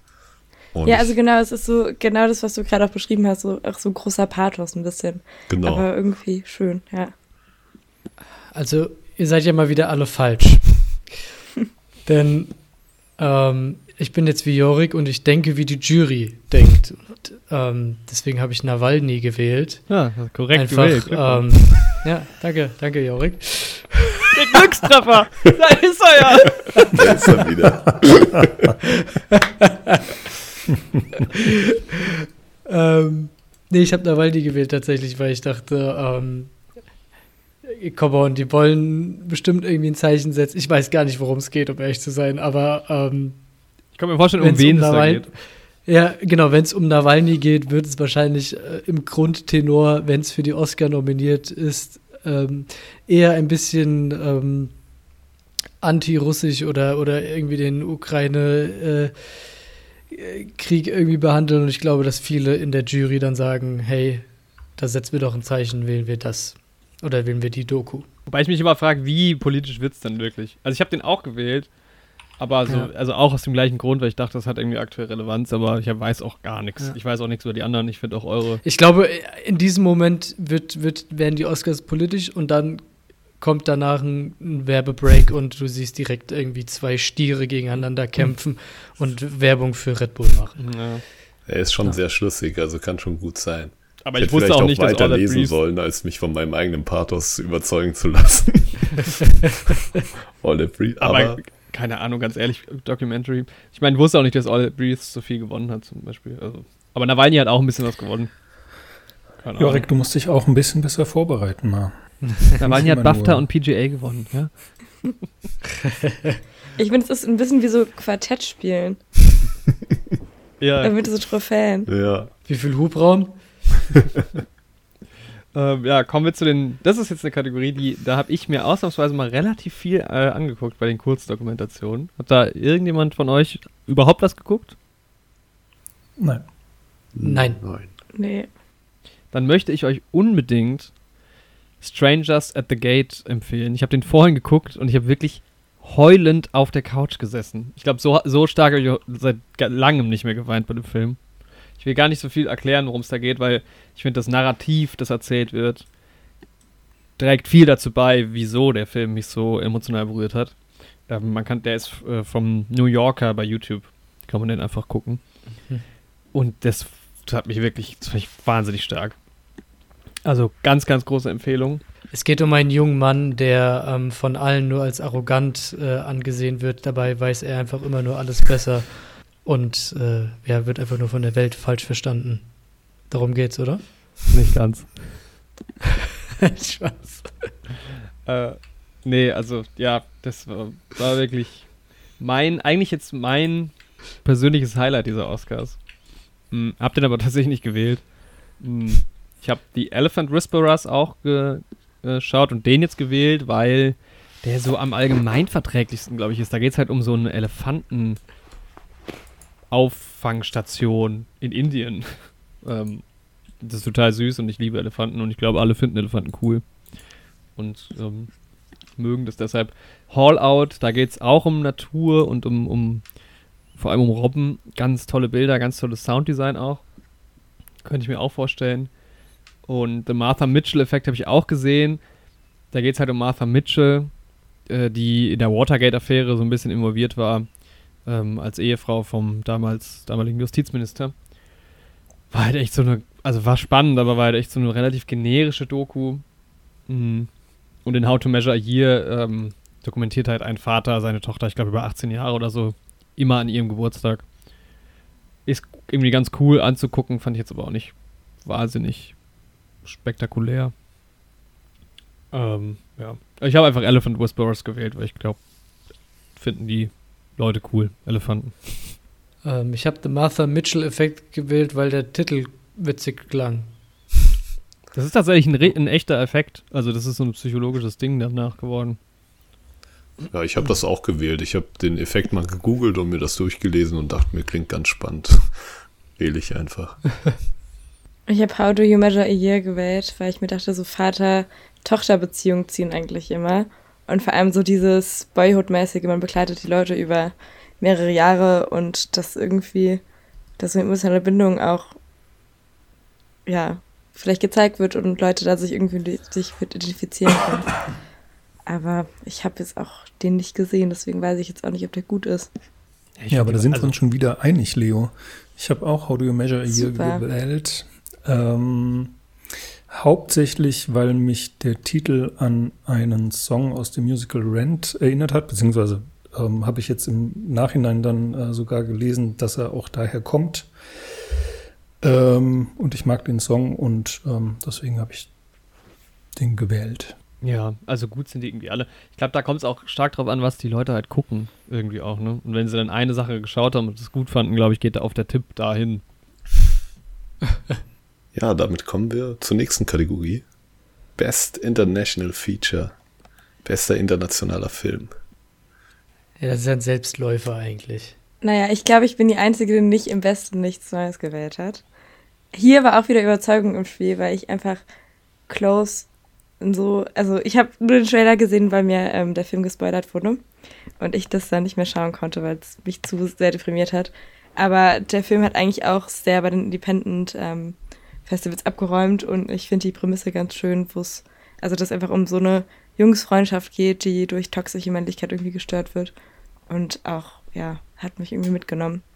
Wird auch nicht gewinnen, aber ich dachte, komm, verschenke ich mal wieder eine Stimme. Ich glaube, es ist halt echt wieder so ein Jahr, wo man sich so denkt, keine Ahnung, wir haben Close gemacht, einen richtig guten Film, der hat, hätte normalerweise echt Chancen. Und dann ist da halt ein Film, der ist neunmal kategoriert und äh, nominiert, ja. unter anderem für Best Picture halt. Kommt halt echt im Aber das ist das Ding. Das ist ja auch, da dachte ich mir auch wieder, am Ende splitten sich die Votes und die Leute denken sich, okay, ich wähle nichts für Best Picture und nicht für International. Oder andersrum und dann hebt sich auf und die gewinnt gar nichts von beiden. Das könnte natürlich auch sein, ja. Aber irgendwie habe ich dann also auch irgendwie gedacht, also wenn du wirklich so groß, so ein großer Film bist, ist es fast. Weil ich glaube nicht, dass im Westen ja. nichts Neues Best Picture gewinnen kann. Nee, glaube ich auch nicht. Und deshalb geht der an Best International Feature. Das ist ja immer das Argument von Andreas gewesen in der Vergangenheit, wie ein Film überhaupt doppelt nominiert sein kann, weil das ist ja schon bester Film auch. Ja. War das nicht bei Roma damals auch so? Ja, genau, Roma. Nominiert war? Genau, ja. Genau. Und äh, Parasite aber halt auch und Parasite hat halt dann beides gewonnen. was natürlich irgendwie streitbar ist, warum man dann für beides auch tippt. Also ich kann, ich kann verstehen, wenn ähm, du den Best International Feature bekommst, aber den Best Picture nicht, weil es ja immer noch eine amerikanische Wahl ist. Aber wenn du den Best Picture bekommst und dann nicht den Best International, International äh, Feature, das ist dann unlogisch. Das war ja aber nicht der Fall, oder? Also nee, Roma genau. Also Roma war nominiert ja. für Best Picture, hat aber nur ähm, Best ja. International gewonnen ja. Und Parasite hat beides gewonnen. Aber nur Best Picture und nicht Best International gab es noch nicht. Ja. Das ist also das wäre für mich auch sehr unlogisch. Aber die anderen Varianten finde ich gehen schon irgendwie. Ist komisch, mhm. aber geht schon. Ja, ich meine, gut, Parasite hat halt einfach alles gewonnen. Also, das war halt einfach, glaube ich, die Leute fanden ihn einfach ja. so ultra geil, dass sie gesagt haben: Ach komm, genau. Aber ich denke, in der Kategorie wird er schon auf jeden Fall abräumen. Es war halt auch ja. ein starker Film. Es ist halt auch irgendwie nach wie vor ein wichtiges Thema. Ja, ich muss ehrlich sagen, der Film hat mich so ein bisschen enttäuscht, weil ich gar nicht so ähm, mitgefiebert habe. Also der war halt in seiner Brutalität und ähm, Intensität irgendwie krass und du hast halt bist dann von einer Szene in die nächste gestolpert und ähm, auf dem Weg dahin sind viele Körperteile geflogen, aber so, so richtig emotional verbunden war ich irgendwie mit den, mit den, mit den Figuren da nicht. Also der Film hat ja einfach zwei Stunden lang gesagt, Krieg ist scheiße. Ja, aber ist auch entsprechend, ja, wobei ja. ist auch bei Drehbuch nominiert. Aber ja, auch bei den technischen Kategorien halt einfach irgendwie groß dabei, ne? Ja. Dann bin ich gespannt, was ihr jetzt für kontroverse Meinungen zu beste Kurzfilm habt. Da kann es ja nur eine Meinung geben, nämlich dass Ivalu der beste ist. Richtig. Ich weiß schon gar nicht mehr. Ich habe mir angeguckt, worum es geht bei allen, aber ich weiß es schon nicht mehr. Muss ich sagen. Ich habe auch nur einen habe ich, einen hab ich reingeguckt. Aber also ich habe in Irish Goodbye gewählt, weil ähm, das die ähm, die, also ich habe mir überlegt, so die Leute haben diesen Wahlzettel und gucken sich den an und dann sehen sie so Benches of in, Inisherin die ganze Zeit und dann werden sie so irisch, irisch ähm, beeinflusst, ja, und dann ist das so die ganze Zeit im, im Sub, ähm, im Unterbewusstsein. Und dann ähm, wählen sie das die ganze Zeit nicht und dann kriegen sie so ein schlechtes Gewissen und dann haben sie natürlich alle ausnahmslos die das wählen, keinen einzigen von diesen Kurzfilmen gesehen und dann sagen sie, ach komm, dann gebe ich die Stimme in Irish Goodbye. Ja, denselben ich Gedanken hatte genau, ich einfach auch kurz. Ja. Ich habe genau die gleiche Taktik angewendet, weil ich dachte mir, dass hier sind die irischen Oscars. Es sind so viele irische Schauspieler nominiert. Ähm, auch Paul Mescal ist ja auch ihre. Und deswegen dachte ich mir, okay, es ist jetzt Zeit. Genau, ich glaube, The Red Suitcase hat eigentlich auch noch ein ganz gutes Thema. Vor allem, weil da jetzt auch, glaube ich, ähm, die Thematik Iran noch angerissen wird. Das könnte natürlich auch wieder für die Oscars eine Möglichkeit sein, sich politisch zu zeigen. Ähm, ja, aber ich habe auch aus den gleichen Gründen wie Yoshi in Irish Goodbye gewählt. Ja, ich habe Le Pupil gewählt, einfach nur, weil der bei Disney Plus verfügbar ist und ich gedacht habe, Das ist eine Chance, dass viele Leute den gucken. Und er ist von Alfonso Cuarón produziert, habe ich dann gesehen. Das kennen die Leute. Das wollen sie tippen. Sonst habe ich da auch nichts beizutragen. Ja, wie ist es mit dem Animated Short? Hat da jemand was gesehen? Ich habe einen gesehen. Ich habe ich hab nichts gesehen, aber ich finde mindestens zwei Titel großartig. Und zwar? Also uh, The Boy, The Mole, The Fox and The Horse. Ähm, klingt schon mal großartig, finde ich irgendwie. Da weiß man, was auf einen zukommt. Ähm, wird aber nicht gewinnen. Gewinnen wird An Ostrich told me the world is fake and I think I believe it. Ja, mit Sicherheit. Das denke ich auch, das dass wir gewinnen. So. Weil die Leute lesen diesen Namen und denken, ja, der ist lang, der ist nice. Ich habe genau, nichts gesehen. Das ist doch witzig, das wird angekreuzt. Genau. Ich habe hab mich für den anderen Namen entschieden, aber den habe ich auch gesehen. Das ist auch der einzige, der, glaube ich, irgendwie so. Ja, ich glaube, bei YouTube kann man noch was gucken, aber der ist bei Apple TV Plus gewesen. Welchen? The Boy, The Mole, The Fox and the Horse. Ja. Ist halt habe ich auch gewählt. Eher ein Animationsfilm für Kinder. Sieht sehr schön aus, wobei die alle echt, ich habe mir alle mal reinge, also bei allen mal reingeschaut, die haben alle sehr unterschiedliche Animationsstile und alle irgendwie sehr abgefahren und ich glaube, ja, Ice Americans hat mir, glaube ich, noch am besten gefallen, aber auch in Ostrich Showed Me The World is Fake and I Think I Believe It war auch nicht schlecht. Ähm, aber ja, keine Ahnung, The Boy, The More, The Fox and the Horse ist auch sehr also allgemein verträglich. War ein super schöner Film. Ja. Aber da habe ich einfach nur gedacht, ich habe den gesehen. Den fand ich gut.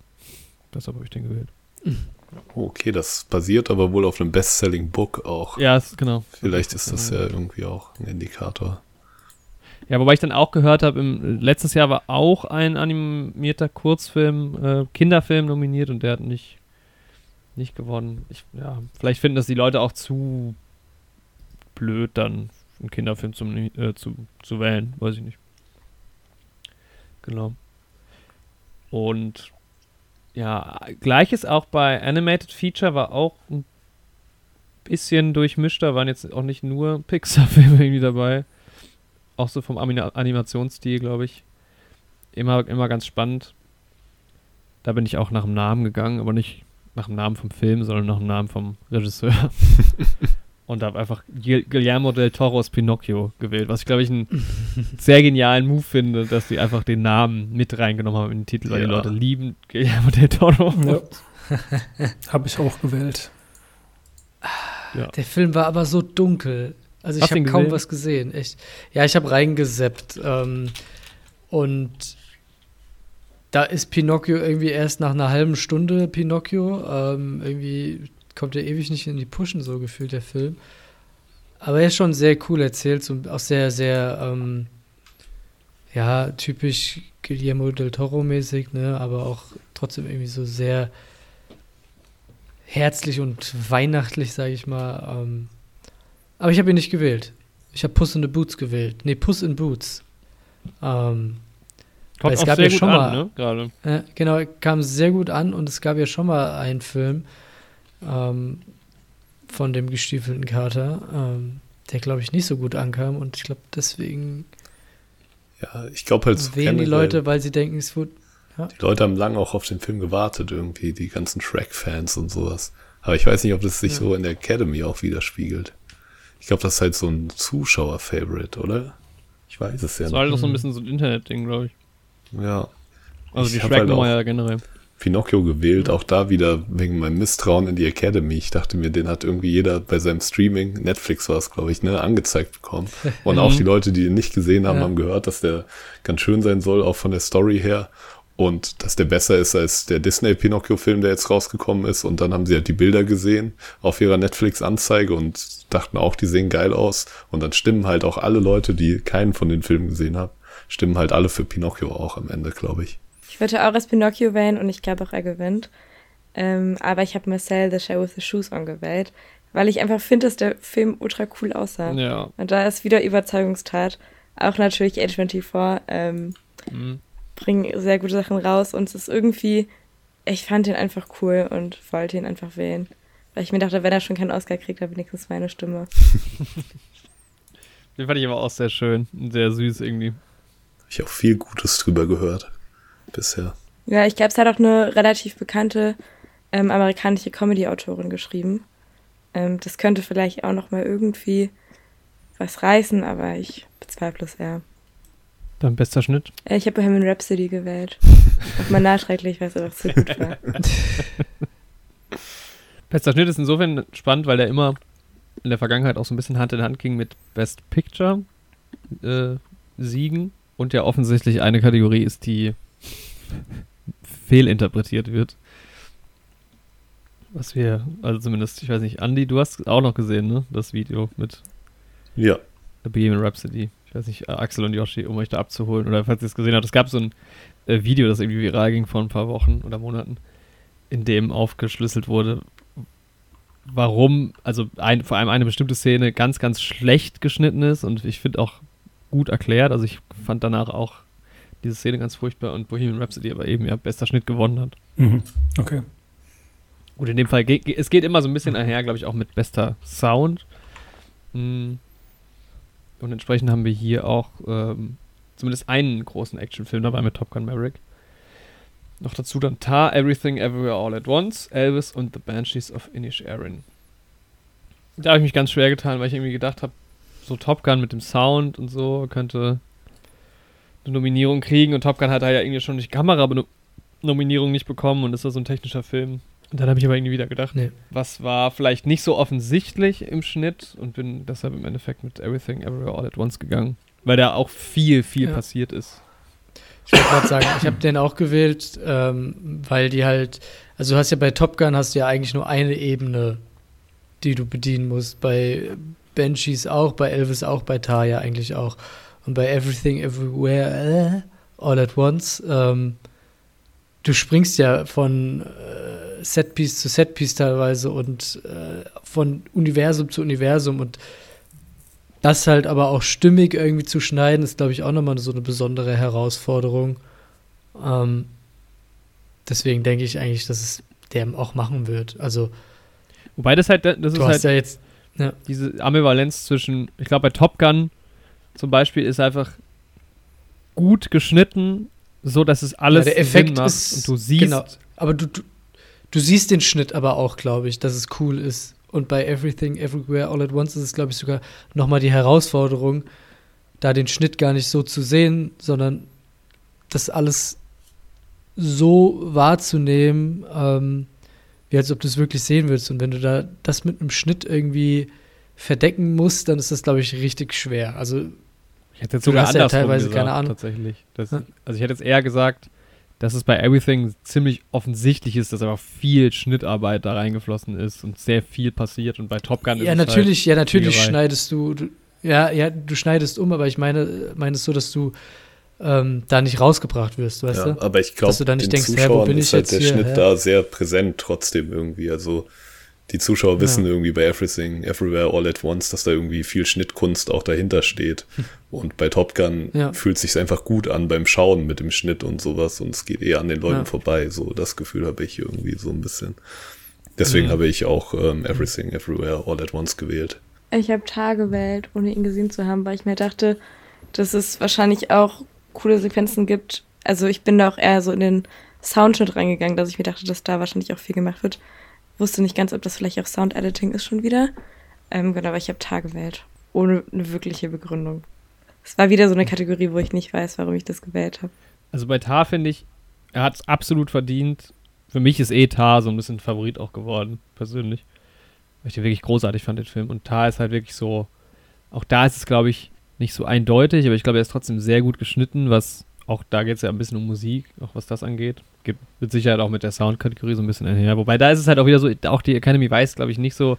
Also es wurde schon vereinfacht mit der einen Soundkategorie, aber das so auseinander zu nehmen, was ist jetzt irgendwie Schnitt und was ist jetzt Sound, verstehen vielleicht auch nicht alle. Aber Tar war schon auch einfach gut, gut geschnitten. Also sehr solide irgendwie, aber halt vielleicht nicht so auffällig. Ja. Ich finde das aber auch tatsächlich eine gute Frage. Also ist denn Editing sowohl Video als auch Sound-Editing? Wisst ihr das? Also, Ich glaube, niemand weiß es, ehrlich gesagt. Weil, was ist auch bei Editing, zählt ja auch Regie mit rein ein bisschen. hm. Also ich glaube aber, es geht schon vor allem um dann Bildschnitt. Also so, so, so ist es, glaube ich, gedacht. Ja. Aber Hm. Wie, also so richtig trennbar ist es natürlich auch nicht. Ne? Also ich habe ja, also ich habe ähm, Elvis tatsächlich gewählt, ähm, tatsächlich so ein bisschen auch, weil ähm, ich mh, mm, hm, also die, ähm, die Gesangsspuren von dem jungen Elvis ähm, sind tatsächlich Austin Butler. Also da, da hört man ihn singen. Bei den späteren Sachen ähm, hört man Elvis. Ähm, und dann finde ich es natürlich da sowohl ähm, vom musikalischen Schnitt als auch aber vom Bild her ähm, cool, das zusammenzuschneiden, dass es dann quasi funktioniert.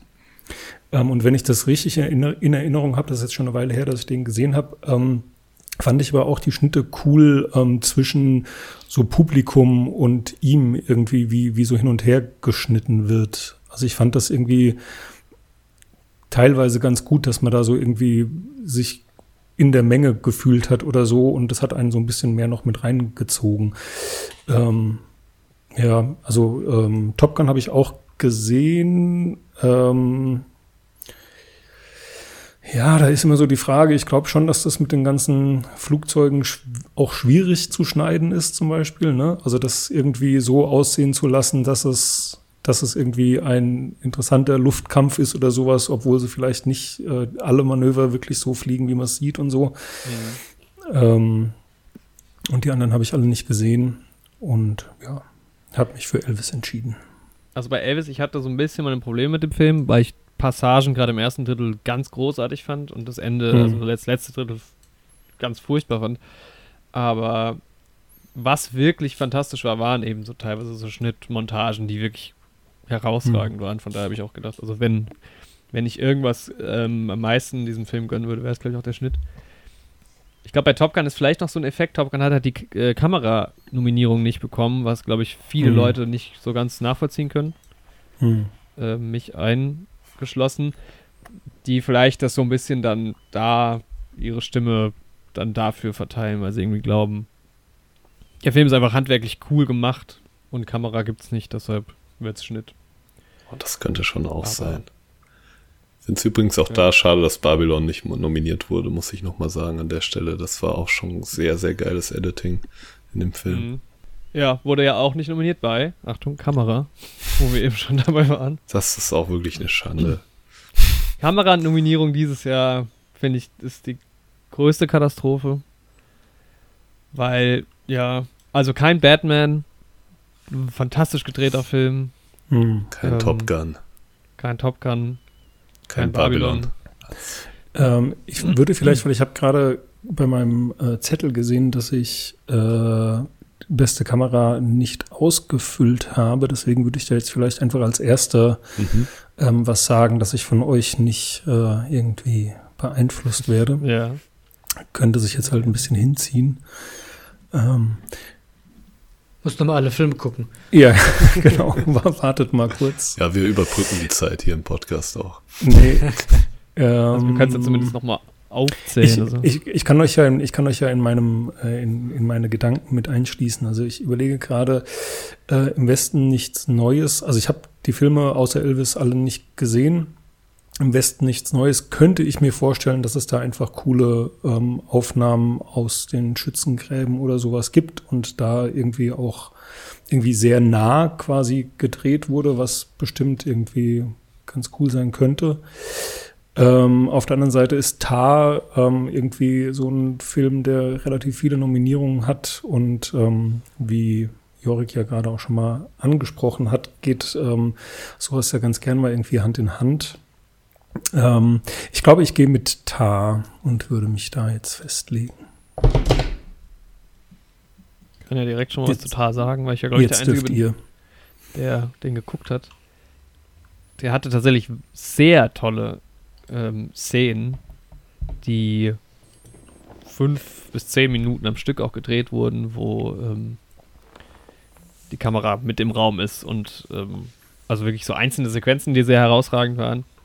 Mir hat da so ein bisschen so das Overall gefehlt. Gut, Empire of Light ist halt mal wieder Roger Deakins, der irgendwie jetzt das 130. Mal nominiert ist. Der Film äh, ist aber hier noch nicht in den Kinos. Ähm, von daher weiß ich da gar nichts zu. Elvis wäre insofern natürlich cool, äh, weil da eine Frau nominiert ist. Ich muss aber sagen, bei Elvis ist es halt dieses Buzz Lerman-Problem, das ist alles sehr künstlich. Und diesen künstlichen Look finde ich persönlich, also mag ich gar nicht. Habe ihn auch deshalb da nicht gewählt, weil ich mir vorstellen könnte, dass das viele Leute vielleicht irgendwie nicht so gerne mögen. Und ja, äh, Bardo Falls Chronicle of a Handful of Truths weiß ich ehrlich gesagt nicht mal, was das für ein Film ist. Und deshalb habe ich hier eine meiner wenigen Tipps für Im Westen nichts Neues abgegeben, weil ich glaube, das ist ein sehr solider Film, was einfach so die großen Bilder angeht, die es da gibt. Und auch, also ich erinnere mich nicht mehr so ganz an die Kamera, aber ich glaube, es gibt auch viele Sequenzen, wo irgendwie dann mit, ja, Steadicam oder Gimbal irgendwie hinter oder Kran hinter den Menschen auf dem Schlachtfeld irgendwie längere Zeit hergefahren wird. Und man ist da irgendwie so mit drin. Ja, ich würde mich dir da auch anschließen. Ich habe den auch gewählt. Einmal aus dem Grund, weil es halt viele große Szenen gibt, aber auch dem, was Axel gerade schon ein bisschen vermutet hat, dass du halt oft auch sehr nah irgendwie dran bist. Und dass halt viele Sachen auch gerade irgendwie durch geschickte Kameraarbeit irgendwie noch bedrohlicher und sowas wirken. Da gibt's ja diese Szenen, wo dann das erste Mal diese Panzer auftauchen und sowas. Das fand ich von der Kamera auch unglaublich geil, einfach umgesetzt so. Aber so meine Angst ist ein bisschen, dass irgendwie, ich glaube 1917 habe ich gerade nochmal recherchiert, hat den ja damals gewonnen. Irgendwie auch mhm. beste Kamera.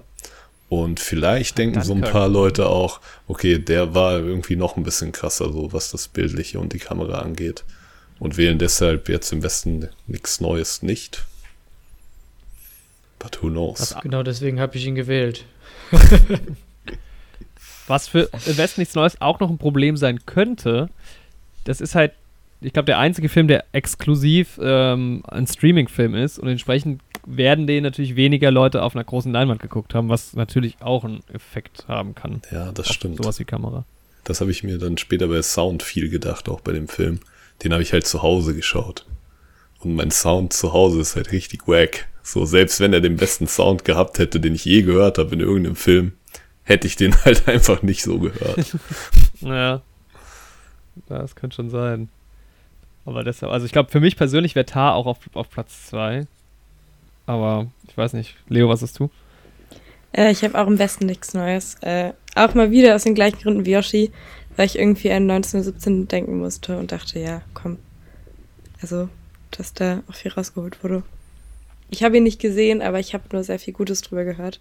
Zumindest auch ein BAFTA gewonnen, wobei im Westen nichts Neues alles gewonnen hat bei den BAFTAs. Irgendwie. Aber ich könnte mir auch vorstellen, dass, also ich habe ihn auch, glaube mehr als einmal gewählt, aber ich könnte mir auch tatsächlich vorstellen, dass, ja gut, Best International wird er ja mit großer Wahrscheinlichkeit gewinnen, aber dass sich eben auf diese technischen Kategorien dann, ähm, also dass es dabei bleibt und dann hast du dieses Sound-Ding, was Andy ja eben schon angesprochen hat. Und ich könnte mir irgendwie vorstellen, dass es dann, dass so das die zweite Kategorie wird, dass irgendwie im Westen nichts Neues noch Kamera abstaubt und dann ansonsten relativ leer ausgeht. Ja, mal sehen. Gehen wir zu Best Directing. Beste Regie. Mag jemand anfangen? Also ich habe die Daniels gewählt für Everything Everywhere All at Once, weil die auch bis jetzt alles abgeräumt haben und weil ich glaube, für den Film wird es generell ein sehr großer Abend werden. Und ähm, ja, also Steven Spielberg ist natürlich auch immer wieder, aber der hat ja auch schon genug. Genau. Also ich habe Everything Everywhere All at Once gewählt kann ich mich auch komplett nur anschließen, eins zu eins. Ich habe nur Angst, dass Steven Spielberg trotzdem einfach gewinnt. Die Leute sagen, komm, der braucht noch einen. Wann hat er denn das letzte Mal? Ich glaube, letztes Jahr hat er nicht gewonnen, oder? Ich gucke gerade mal nach. Für, was war es letztes Jahr hier? Genau. Starlight Express, nee. Weiß nicht, Moonfall? Also ich habe Nee, das war Emmerich. Ja, ja nee, der war nicht. Der wäre jetzt, glaube ich, dieses ähm, Jahr dran. West Side Story war es letztes West Jahr. West Side ne? Story, genau. Ja. ja. Oh Gott, das war ja auch so ein Film. West Side Story hat einen Oscar gewonnen, aber für ähm, Kostüm nee, oder sowas. Ja, Ariana DeBose hat da als Neben, hm. Nebendarstellerin gewonnen. Also ich habe tatsächlich da Banshees gewählt weil ähm, Banshees ein Schauspielerfilm ist und ähm, Everything Everywhere All at Once ein Storyfilm, finde ich. Mehr. Ähm, das heißt, dass ein Regisseur vielleicht etwas mehr zu tun hat mit den Schauspielern äh, also ich denke jetzt so, wie die Academy denkt, ne? Und es sind ja auch viele Schauspieler dabei. Ähm, ja, deswegen habe ich mich für den entschieden. Und weil ich glaube, dass er vielleicht das so ein bisschen als Trostpreis bekommt, ähm, weil er viel nominiert ist, aber häufig mal wahrscheinlich den ähm, kürzeren ziehen muss. Es wäre so schade, wenn der nichts gewinnt. Aber ich, ich sehe auch das als nicht unmöglich an. Aber Carrie Conton gewinnt ja schon für beste Nebendarstellung. Ich habe es aber tatsächlich ein bisschen, ich sehe es ein bisschen andersrum als du, Yoshi, weil ich habe auch die Daniels gewählt, auch, also großer Faktor ist halt aber es sind ja, ja. da, dass die die. Es sind zwei. Ja. Halbe Arbeit. Also, ja, gut. Come on. Ähm, ist ja wie eine Gruppenarbeit. Aber es wäre nicht also das erste Mal. Es gab schon zweimal, dass ein Duo gewinnt. Aber hauptsächlich, weil die jetzt zuletzt halt äh, die Directors Guild Awards auch gewonnen haben. Und ich das wiederum, also ich sehe eher Martin Das McDonald. gildet aber jetzt nicht, ne? Wie- Was? Das gildet aber jetzt nicht. Ähm, ich finde halt, dass Martin McDonough dann vielleicht eher die Chancen hat beim Drehbuch, weil ich glaube schon, dass, dass er sehr beliebt ist ähm, und dass man ihm vielleicht auch einen Oscar geben möchte. Und er war ja, glaube ich, für Three Billboards auch schon nominiert und hat da nicht gewonnen. Und vielleicht da eher, auf jeden Fall eher die Chancen als bei Regie. Und Steven Spielberg, ja, werde ich auf jeden Fall nicht niemals in meinem Leben tippen. Und am, am meisten würde ich, glaube ich, auch Ruben Östlund äh, gönnen, weil ich Triangle of Sadness einfach so toll fand. Aber ich glaube, der Film ist einfach zu klein in dieser Oscar-Season, als dass er da groß gewinnen könnte. Deshalb habe ich auch die, ja, Everything gewählt in dem Fall. Ich habe äh, meinen neuen Liebling Tar nochmal gewählt. Einfach, ich, bin- also wie gesagt, ohne ihn gesehen zu haben, ich habe ein paar kleine Ausschnitte gesehen und ich äh, glaube, dass ich diesen Film sehr, sehr mögen werde. Und deswegen kriegt er von mir jetzt in einfach vielen Kategorien schon ein paar Vorschusslorbeeren und ich hoffe, er Ja. enttäuscht mich nicht. Wie ist das eigentlich? Ja, bei Tar also- geht es ja auch viel um so Musik und orchestrale Musik und sowas. Ja. Ja, Ist da das Directing eigentlich auch das Directing von dem Orchester? Zählt das? ja, das heißt ja Conductor. Also, Stimmt. Ich weiß nicht, wie viel Todd Field da wirklich dann involviert war. Ja, äh, guck den auf jeden Fall. Ich glaube gerade, also ich habe den ja geguckt und ich kenne mich ja sehr wenig mit Musik aus. Ich glaube, wenn man ein bisschen was von, auch von orchestraler Musik versteht, ist nochmal viel, viel geiler. Ich hätte übrigens da auch gerne Babylon gesehen. Nur um das nochmal zu sagen. Da waren teilweise so geile Sequenzen mit drin. Ja, Zu viel. ja, auch gerade, weil ja, Also bei Directing Ähm. hätte ich den direkt gewählt. Ohne Frage. Aber gut. hat mich auch gewundert, weil auch ähm, Damien Chazelle ja eigentlich so ein Oscar-Liebling immer war. Ja. Da verstehe ich echt am wenigsten, dass der nicht auftaucht, aber gut. So ist es halt manchmal. Dafür ist er in der nächsten Kategorie dabei. Ja. Jetzt darfst du, Axel. Bitteschön. Beste Musik. äh, Babylon, Haben wir das ja geklärt. Um es mal kurz zu machen. naja, auch da wieder, also das, das ist tatsächlich auch wieder von denen der einzige Film, den ich gesehen habe. Ähm, ich pff, ähm, ja, fand die ganz, ganz cool. Also es ist natürlich irgendwie auch hm, sehr ja, einfach möchte ich nicht sagen, aber da muss man bei der Musik nicht so sonderlich groß nachdenken, was man musikalisch macht, glaube ich. Ne? Also ich glaube, dass es ein bisschen anspruchsvoller ist, wenn man Musik für im Westen nichts Neues machen muss. Ähm, da kannst du nicht einfach irgendwelche Marschmusik nehmen Auf oder der sonst Orgel irgendwas. einschlafen. Bitte? Da musst du nur auf der Orgel einschlafen. Ja, Ich merke an, dass ähm, Hans Zimmer dieses Jahr nicht nominiert ist. das stimmt. Ja. Aber John Ähm, Williams. Ja, das stimmt. Aber ja, genau. Also ich fand die, fand die schon äh, mitreißend und es hat für mich schon auch dazu beigetragen, dass man da ganz gut ähm, in die in die Szenerie mit äh, reingezogen wird oder so. Und ja. Ich pflichte bei. Vor allem hat äh, Justin Hurwitz für, für diesen Soundtrack auch schon mal einen Oscar gewonnen. Mit La La Land. Das war wirklich sehr ähnlich. Deswegen habe ich ihn, wollte ich ihn, glaube ich, nicht wählen, weil es mir zu sehr wie La La Land war. Ich glaube auch, dass er es reißen wird. Ich wollte ihn auch, glaube ich, eigentlich wählen. Hab dann aber irgendwelche Analysen gelesen und im Westen nichts Neues gewählt. Weil der da ganz weit vorne nach irgendwelchen Statistiken gesehen wurde. Ich erinnere mich nicht mehr an, den, an die Musik von dem Film.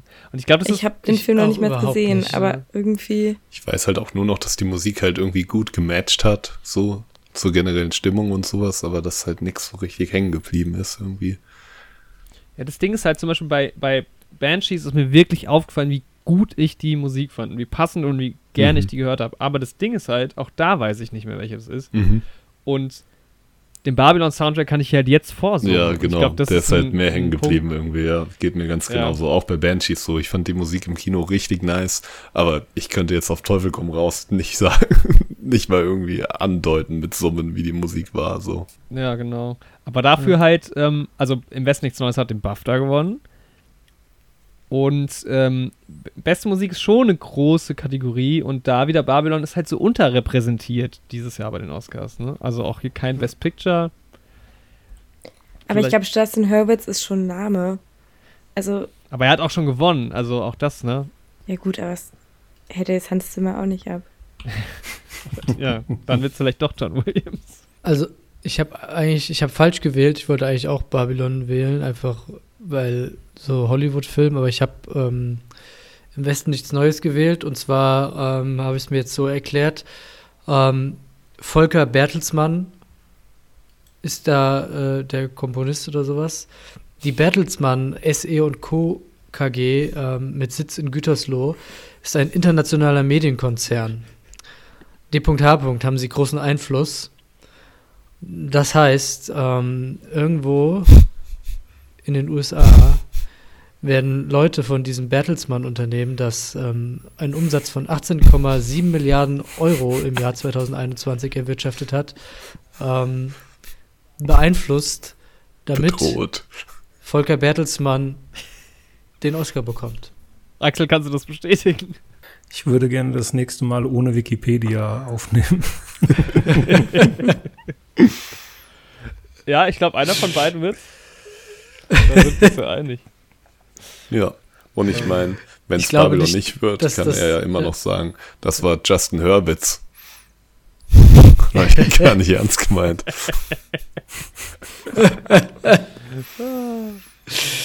Ja, Äh, so, ein- du bist so ein Lux. aber dann kann er ja vielleicht nächstes Jahr dann statt Babylon mit Barbie einen ab Ist, me- meiner ist So ein untergegangen, Lux, oder? doch, doch, ich hab's gehört. Ja. Ach so, ah, ja gut. Ja, aber am Ende wird's John Williams.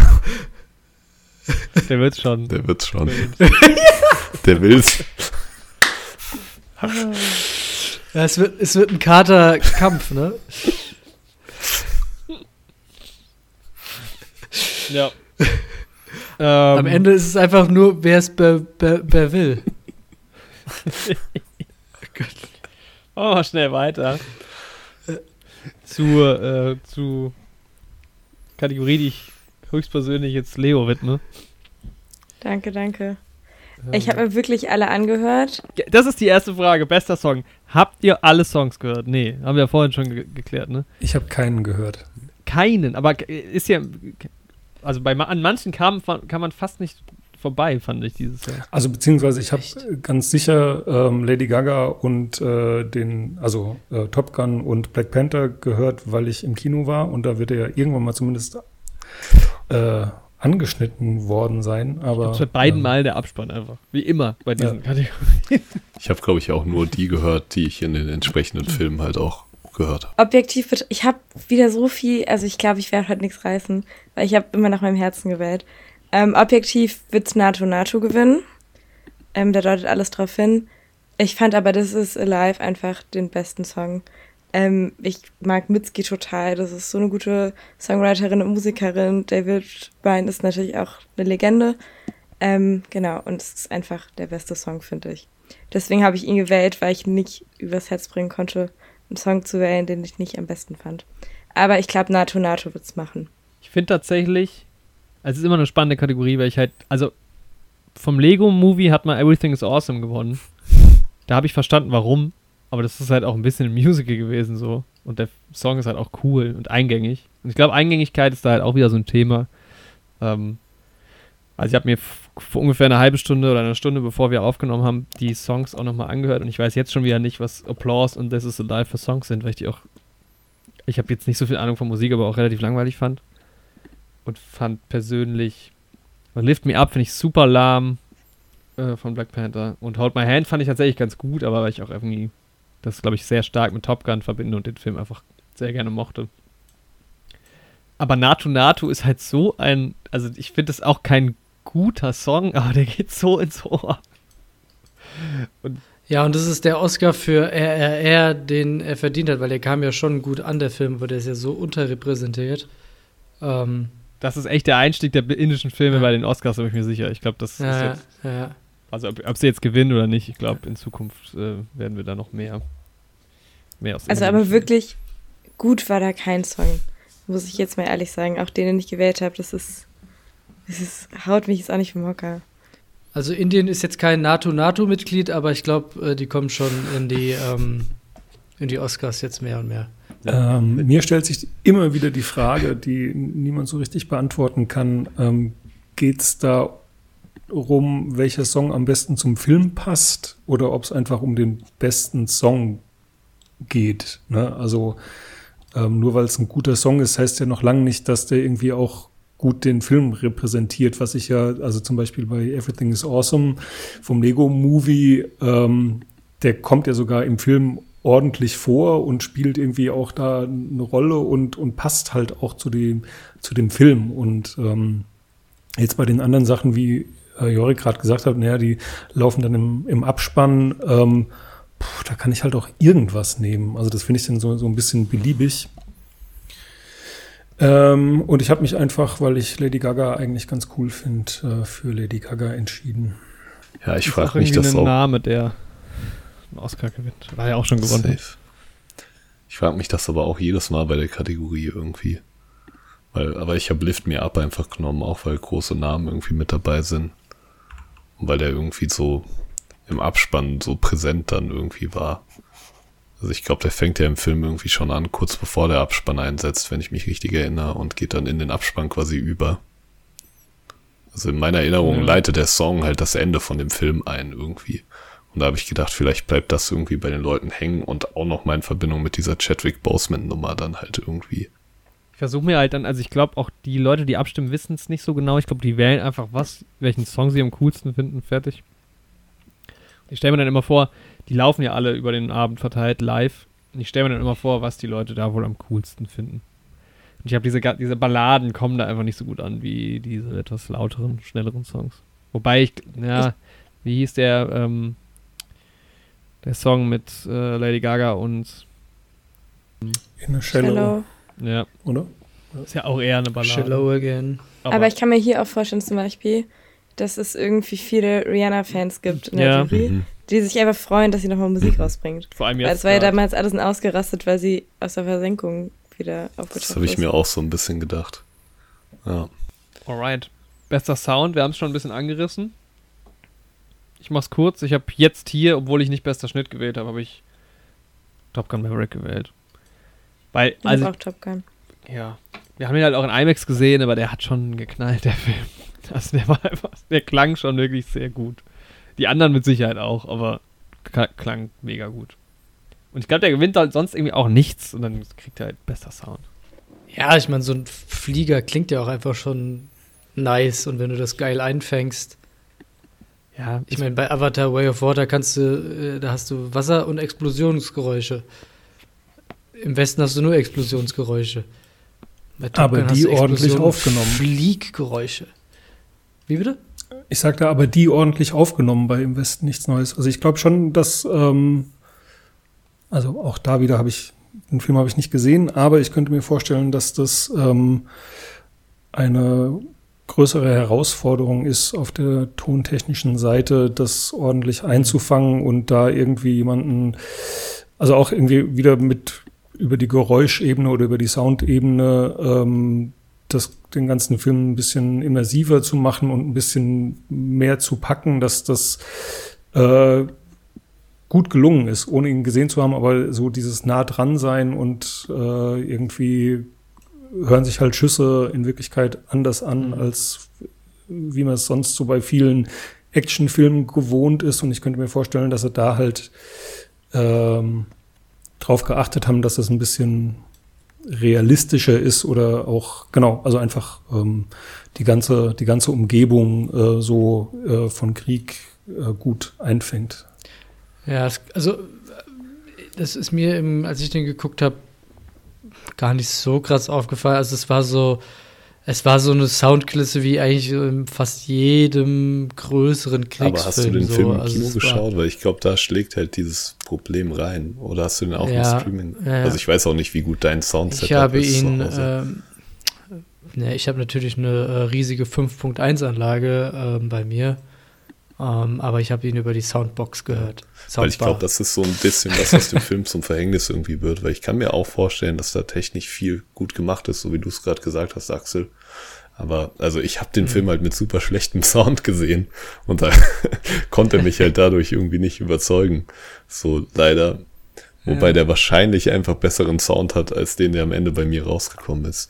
Deswegen habe ich Batman im Endeffekt gewählt, weil der Sound da mir irgendwie so hängen geblieben ist, weil er halt irgendwie auch die Szenen immer ziemlich krass irgendwie untermalt hat. Auch so dieses, dieses Roughere, was man jetzt bei dem Batman wieder hatte und so, das ging irgendwie immer ganz gut in den Action-Szenen und so mit dem Sound einher. Aber andererseits glaube ich, das haben die Leute auch schon wieder vergessen. Das ist halt das Ding, was ich dann auch wieder glaube bei Batman, dass das so weit weg ist. Aber ich finde halt, also wenn ich mir überlege, so im Gesamtbild, so im Westen nichts Neues, neun Kategorien, was wird der gewinnen? Technische Kategorien. Könnte schon sein, dass die Leute dann einfach, auch ohne das gehört zu haben, da das Kreuz setzen, weil sie sagen, naja, wird, wird schon gut geklungen haben. Aber das Gleiche, finde ich, trifft so ein bisschen auch auf Top Gun halt zu. Bei Elvis weiß, Mhm. also ich glaube, Elvis hat irgendwie da die wenigsten Chancen, auch wenn das natürlich ein Musikfilm ist, so, aber war jetzt nicht so auffällig, zum Beispiel wie bei Bohemian Rhapsody mit dem Musikschnitt, die da, glaube ich, damals auch gewonnen hatten. Aber das ist irgendwie so ein, ja, das ist so diese Kategorie, wo man halt einfach nicht eindeutig weiß, wora- wofür man eigentlich tippt. Also ich kann mir halt vorstellen, dass das so ein bisschen Hand in Hand geht mit Schnitt, wenn, dass die Leute da das Gleiche wählen. Aber zum Beispiel Everything ist da ja gar nicht nominiert. Also würde jetzt zum Beispiel bei mir gar nicht gehen. Ja, die Immersion ist es einfach, glaube ich. Und ich glaube, so wie du es berichtet hast, ist es bei, ähm, bei ähm, Top Gun, glaube ich, mit am größten. Ich glaube, Top Gun haben Aber halt den haben auch nicht alle in IMAX gesehen. ne? Ja, Also, aber trotzdem, auch im Kino generell haben den, glaube ich, halt viele einfach gesehen. Ich glaube, Mhm. der ist, ich glaube, jetzt hätte ich doch auch lieber Top Gun gewählt. Ich glaube, der ist den Leuten halt vielleicht auch ein bisschen präsenter einfach jetzt gerade. ich glaube halt, irgendwo wird Top Gun irgendwas gewinnen. Deshalb kann ich mir vorstellen, dass es vielleicht eine Kategorie sein wird. Das gleiche trifft auf die nächste Kategorie zu. Mit Best Visual Effects. Äh, wieder hier im Westen nichts Neues. Ist ein, bisschen ähnlich wie die Kategorie eben. Ähm, eigentlich alle gleich, bis auf Black Panther anstelle von Elvis. Elvis hat auch wirklich furchtbare Visual Effects. Ähm, Black Panther jetzt mal direkt. Hat jemand Black Panther gewählt? Hat Black Panther immer diese Marvel-Nominierung bei Visual Effects sind irgendwie so ein bisschen. Hey, die hatten diesen ich einen Beam bei gehört. Black Panther, wo er hochgebeamt wird in dieses Raumschiff, der so unglaublich schlecht aussah, Hm. dass ich das nicht wählen konnte. Da gibt's. Ja, aber da gibt es ja keine, keine zwei Meinungen bei dem Film. Also äh, bei der Kategorie. Aber oder? hast du, Axel, hast du gerade gesagt, du hast ihn oder hast ihn nicht gewählt? Nee, ich habe ihn nicht gewählt. Also ich, Was? Da- bei was jetzt? also Sorry. neben International Feature ist das vielleicht die eindeutigste Kategorie, glaube ich. Ja, denke ich auch. Na, ja, schon wieder hier verkackt. Ich dachte, ich hätte Avatar gewählt, aber mein Kreuz ist bei Top Gun. Ich weiß auch nicht, ob ich mich da vertippt habe, aber das macht eigentlich keinen Sinn. Ich habe diesen Film noch nicht mehr jetzt gesehen. Also ich hoffe einfach, dass alle Top Gun und Tom Cruise lieben. So sehr, dass sie ihm sogar den Best Visual Effects Oscar vor Avatar geben. Aber es sind ja kaum Effekte eigentlich drin, weil sie haben es ja mit echten Ja, ja, Flugzeugen, glaube ich. aber Ja, deshalb ich- hat, ich aber First Man hat Ja. auch Best Visual Effects gewonnen. Für kaum ich habe mich auch vertippt. Also ich weiß auch nicht, warum ich nicht Avatar gewählt habe. Das muss ich jetzt ehrlich eingestehen. Ich weiß nicht, wann ich das hier getippt habe alles. Also ich glaube schon, dass es Avatar wird, aber ich kann mir auch ein Szenario vorstellen, in dem die Leute nicht wissen, wo die Visual Effects quasi bei Avatar sind und wo, also es ist halt alles Visual Effects. Und wo man dann, wobei dann wieder Top Gun vielleicht auch nicht die Kategorie ist, wo die Leute hingehen, weil das halt auch so eine Kategorie ist, wo es wahrscheinlich sind die Visual Effects bei Top Gun richtig gut. Weil halt nicht zu sehen, so. Das Äh, ich spricht setze halt einfach drauf, dass alle Tom Cruise lieben. Das ist, das trägt mich jetzt durch diese Kategorie. Ich kann mir tatsächlich auch vorstellen, dass bei Maverick äh, irgendwie viele Visual Effects sind, die man tatsächlich nicht erkennt, aber das ähm, spricht wieder nicht für unsere ähm, Oscar-Jury, die das mhm. dann gar nicht kapiert. Und ich glaube schon, dass die, also ich meine, der hat wie lange, zehn Jahre an diesem scheiß Film gearbeitet. Ähm, ist Hat er auch verdient. In, in, in kaum irgendwelchen äh, Kategorien sonst nominiert. Ähm, ich, mich reizt da auch überhaupt gar nicht. Also ich weiß nicht, ähm, ich, also das reicht für mich nicht ein guter Film zu sein, wenn, wenn da irgendwie die eine tolle Technik äh, benutzt haben. Ähm, aber ich glaube, dass er das schon holt. Ja. Also und ähm, ich höre natürlich fleißig euren Podcast und ähm, nach allem, was ich da so rausziehe, wäre es eine Frechheit, wenn er Best Picture gewinnen würde. ähm, bei quasi einer nicht vorhandenen Handlung. Ähm, und dann kriegt er halt einen und das ist der offensichtlichste und dann sagen alle anderen, naja, irgendwas musste er ja gewinnen und dann sind alle glücklich und ich Wobei glaube, ich glaube so ja, das. ich gucke gerade nochmal, ich glaube sogar letztes Mal hat Avatar ja sogar auch sowas wie Production Design gewonnen, was er ja, glaube ich, auch als Nominierung dieses Jahr wieder hat. Wobei da so wieder der Effekt ist, was ist jetzt halt neu. Ja. Ob das nochmal eine neue Nominierung kriegt. Ähm, ich gucke gerade nochmal nach. Avatar. Drei Oscars gewonnen. Äh, das Ding ist so, ich glaube, alles, was neu ist am Production Design, ist aber auch alles, was öffentlich so ein bisschen in der Kritik stand um Avatar rum. Und ich kann mir ja. da irgendwie auch nicht vorstellen, dass der dann da den Oscar bekommt. Also hat schon, hat Visual Effects aber auch schon mal gewonnen. Und Kamera hat halt auch gewonnen. Wo auch hier die Frage so ein bisschen ist, warum ist er hier nicht nominiert? Weil auch ja. da hat sich ja, das ist ja nicht mal die gleiche, also da haben sie ja auch neue Technologie. Mhm. Ja. Aber halt auch das letzte Mal einfach noch ein bisschen mehr nominiert als dieses Mal. Ja, aber Visual Effects war halt schon krank bei dem Film. Dann Drehbuch. Adaptiertes Drehbuch zuerst. Im Westen nichts Neues. Dann haben wir Glass Onion, Living, Top Gun Maverick und Women Talking. Ich habe gar keine Meinung dazu tatsächlich und habe Living genommen, ohne Grund. Ja, ich finde, das ist keine Kategorie, anders als bei Original Screenplay, wo irgendwas dabei ist, wo ich sage, also gut, ich kenne Living und Women Talking auch nicht, wo ich mir denke, das muss unbedingt eine Nominierung kriegen, äh, einen, einen Oscar. Ja, bei Top Gun frage ich mich, also was ich öfter gehört habe, ist, dass Top Gun einfach geil Technik, äh, technisch ist und ähm, ja, irgendwie ja, einen reinzieht, aber dass das Drehbuch technisch eigentlich gar nicht so stark ist. Also du, du hast ja irgendwie auch gar keine richtigen Bösewichte oder die werden so richtig gar nicht benannt. Ja. Warum ist der überhaupt nominiert? Das ist halt eigentlich Screenplay? Star Wars, basically. Episode 4, der Angriff auf den Todesstern, so vom Plot her. Top Gun. ja, ich glaube halt auch, also ich habe im Westen nichts Neues gewählt, weil da halt irgendwie Leute am ehesten noch wissen, dass das ein adaptiertes Buch auch irgendwo ist. Und weil ich halt mhm. von vielen Leuten, die das Buch gelesen haben, gehört habe, dass der Film zwar vieles anders macht als das Buch, aber diese Umentscheidung halt für den Film gut fanden. Ja. Und das hört man ja relativ selten von Leuten, die irgendwie ein Buch mögen oder sowas, die dann sagen, okay. Da habe ich tatsächlich von der einen Person, die ich kenne, die das Buch gelesen hat, genau Gegenteiliges Okay, ja, ja spannend. Ja, weil das ist ja eigentlich das, was man ah. immer hört, wenn viel ja. von irgendeinem Buch verändert wird oder sowas bei einer Adaption, ja. dass die Leute das ätzend finden. Aber ich habe von drei Leuten gehört, dass die das im Film, die Änderungen gut gemacht fanden.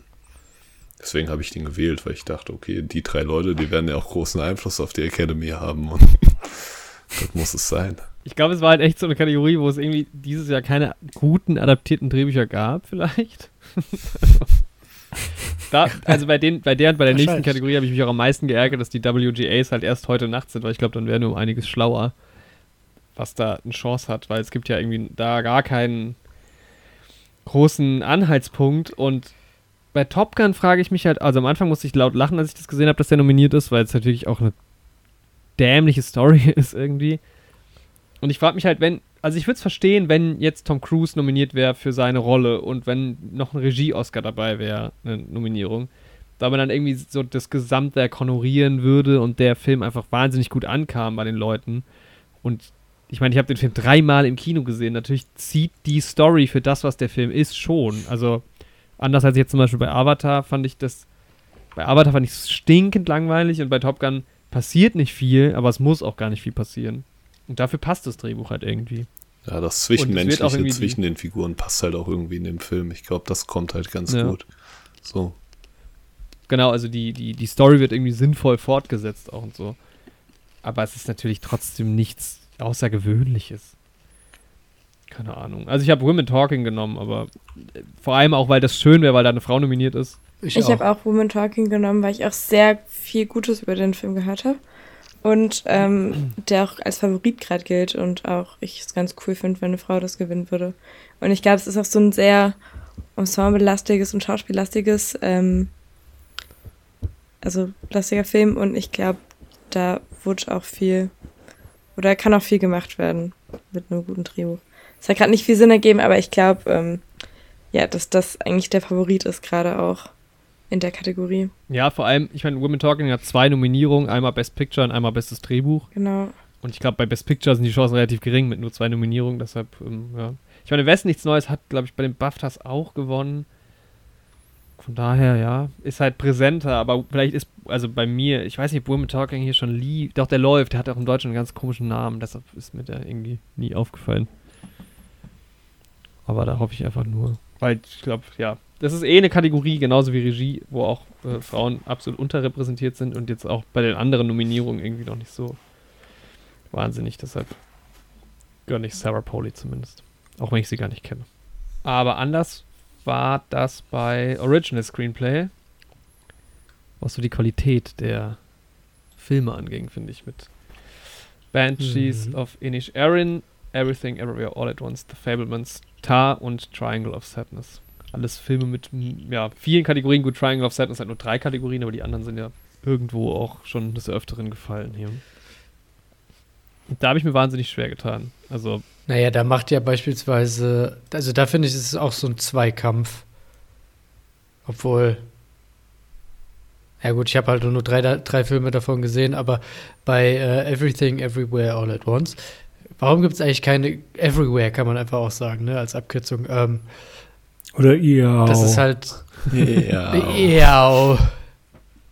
ähm, das macht halt für Hollywood so eine neue Kiste irgendwie auf und ist so das Außergewöhnlichste. Und ich glaube, deswegen kommen auch die ganzen Nominierungen, weil es halt so, ähm, ja, jetzt gerade so dieses Multiversums verrückt, alles passiert zur gleichen Zeit, ähm, Ding aufmacht. Ähm,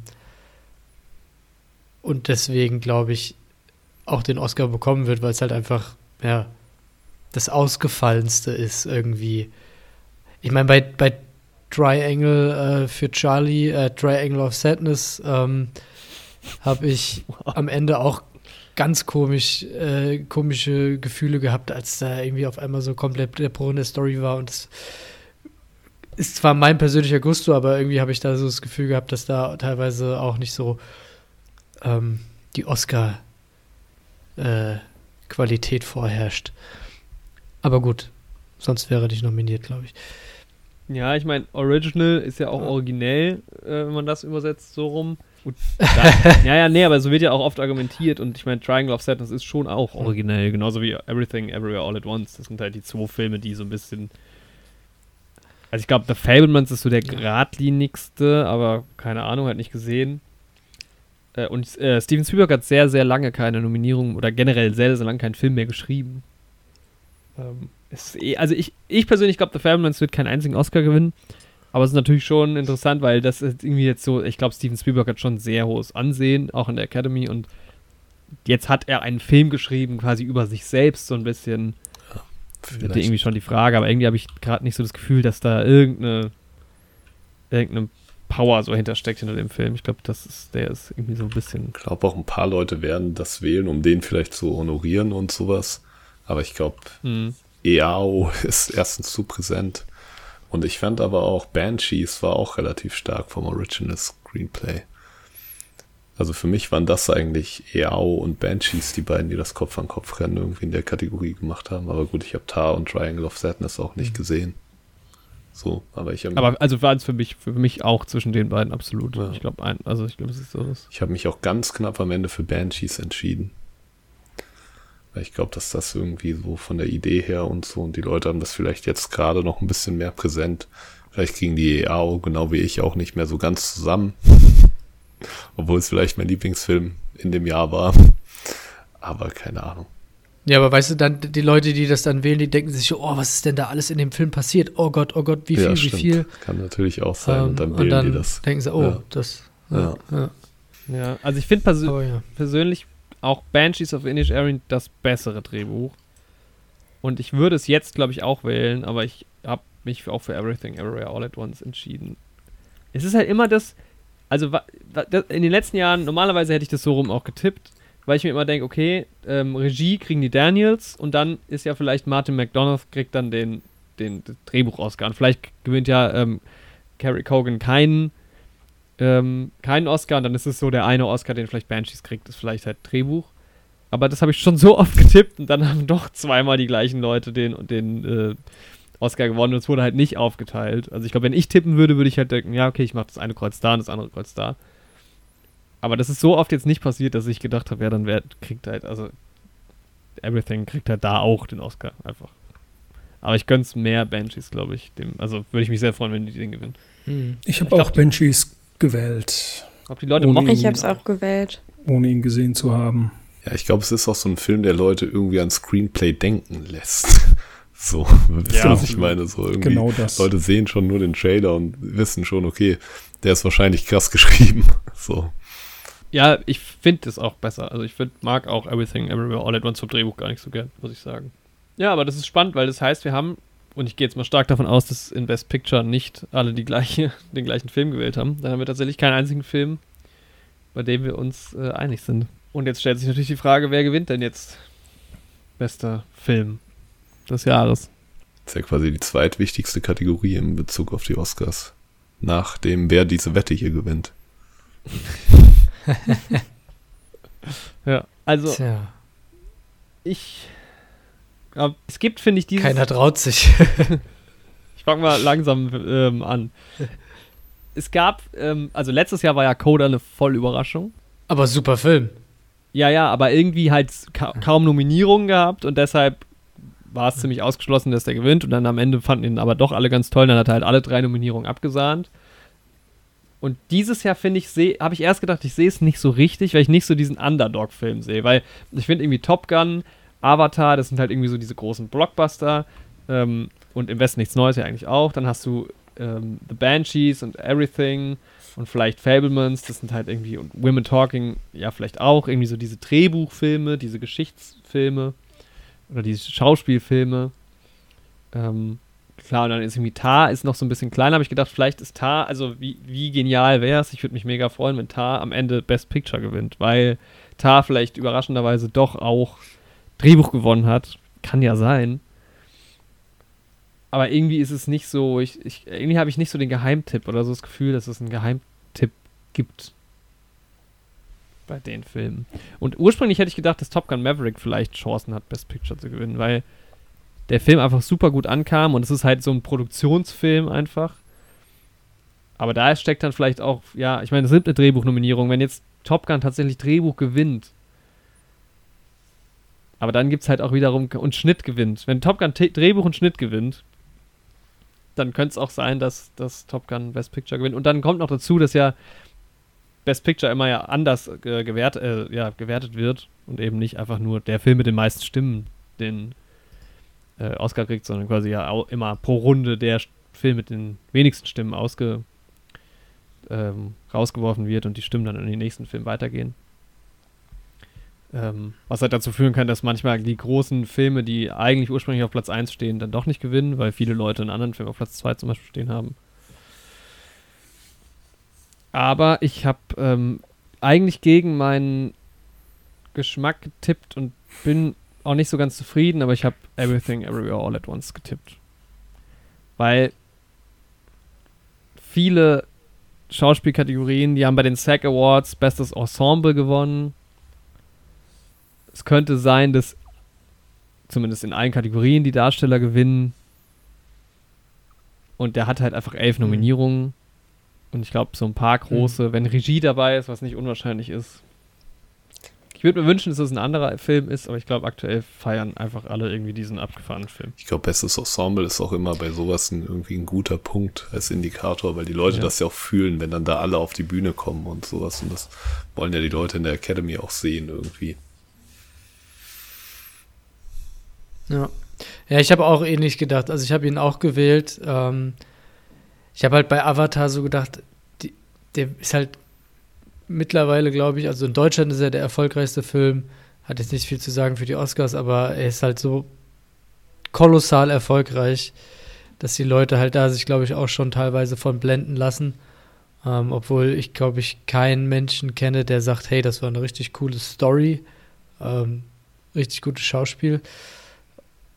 Deswegen habe ich ihn dann doch ganz schnell wieder verworfen. Banshees ist, glaube ich, zu klein, obwohl das bei den Oscars auch nicht immer ausschlaggebend ist. Er ist ja auch ziemlich häufig nominiert, aber irgendwie, ich hatte es ja schon mal gesagt, so diese irische Insel, das ist irgendwie, ich weiß nicht, das ist nicht so Hollywood.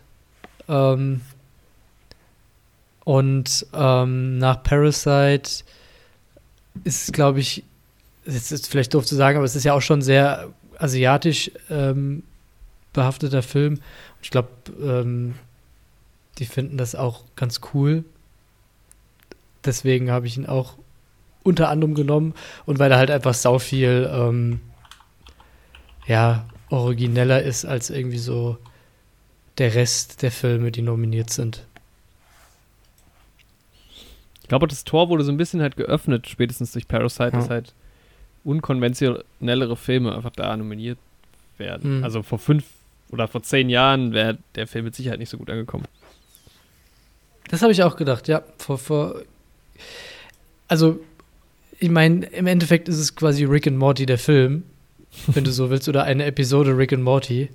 Ähm, deswegen fand ich den Film persönlich auch gar nicht so krass und ausgefallen, aber wenn man mal so den normalen Kinogänger, der jetzt vielleicht zwei, dreimal im Jahr im Kino ist und nicht irgendwie ähm, tausend Serien guckt und auch nicht irgendwie äh, ja sowas wie Rick and Morty schaut, dann ist das schon irgendwie Nehmen wir den Marvel-Fan, der unterwältigt neu. ist davon, wie das MCU mit Multiversen umgeht.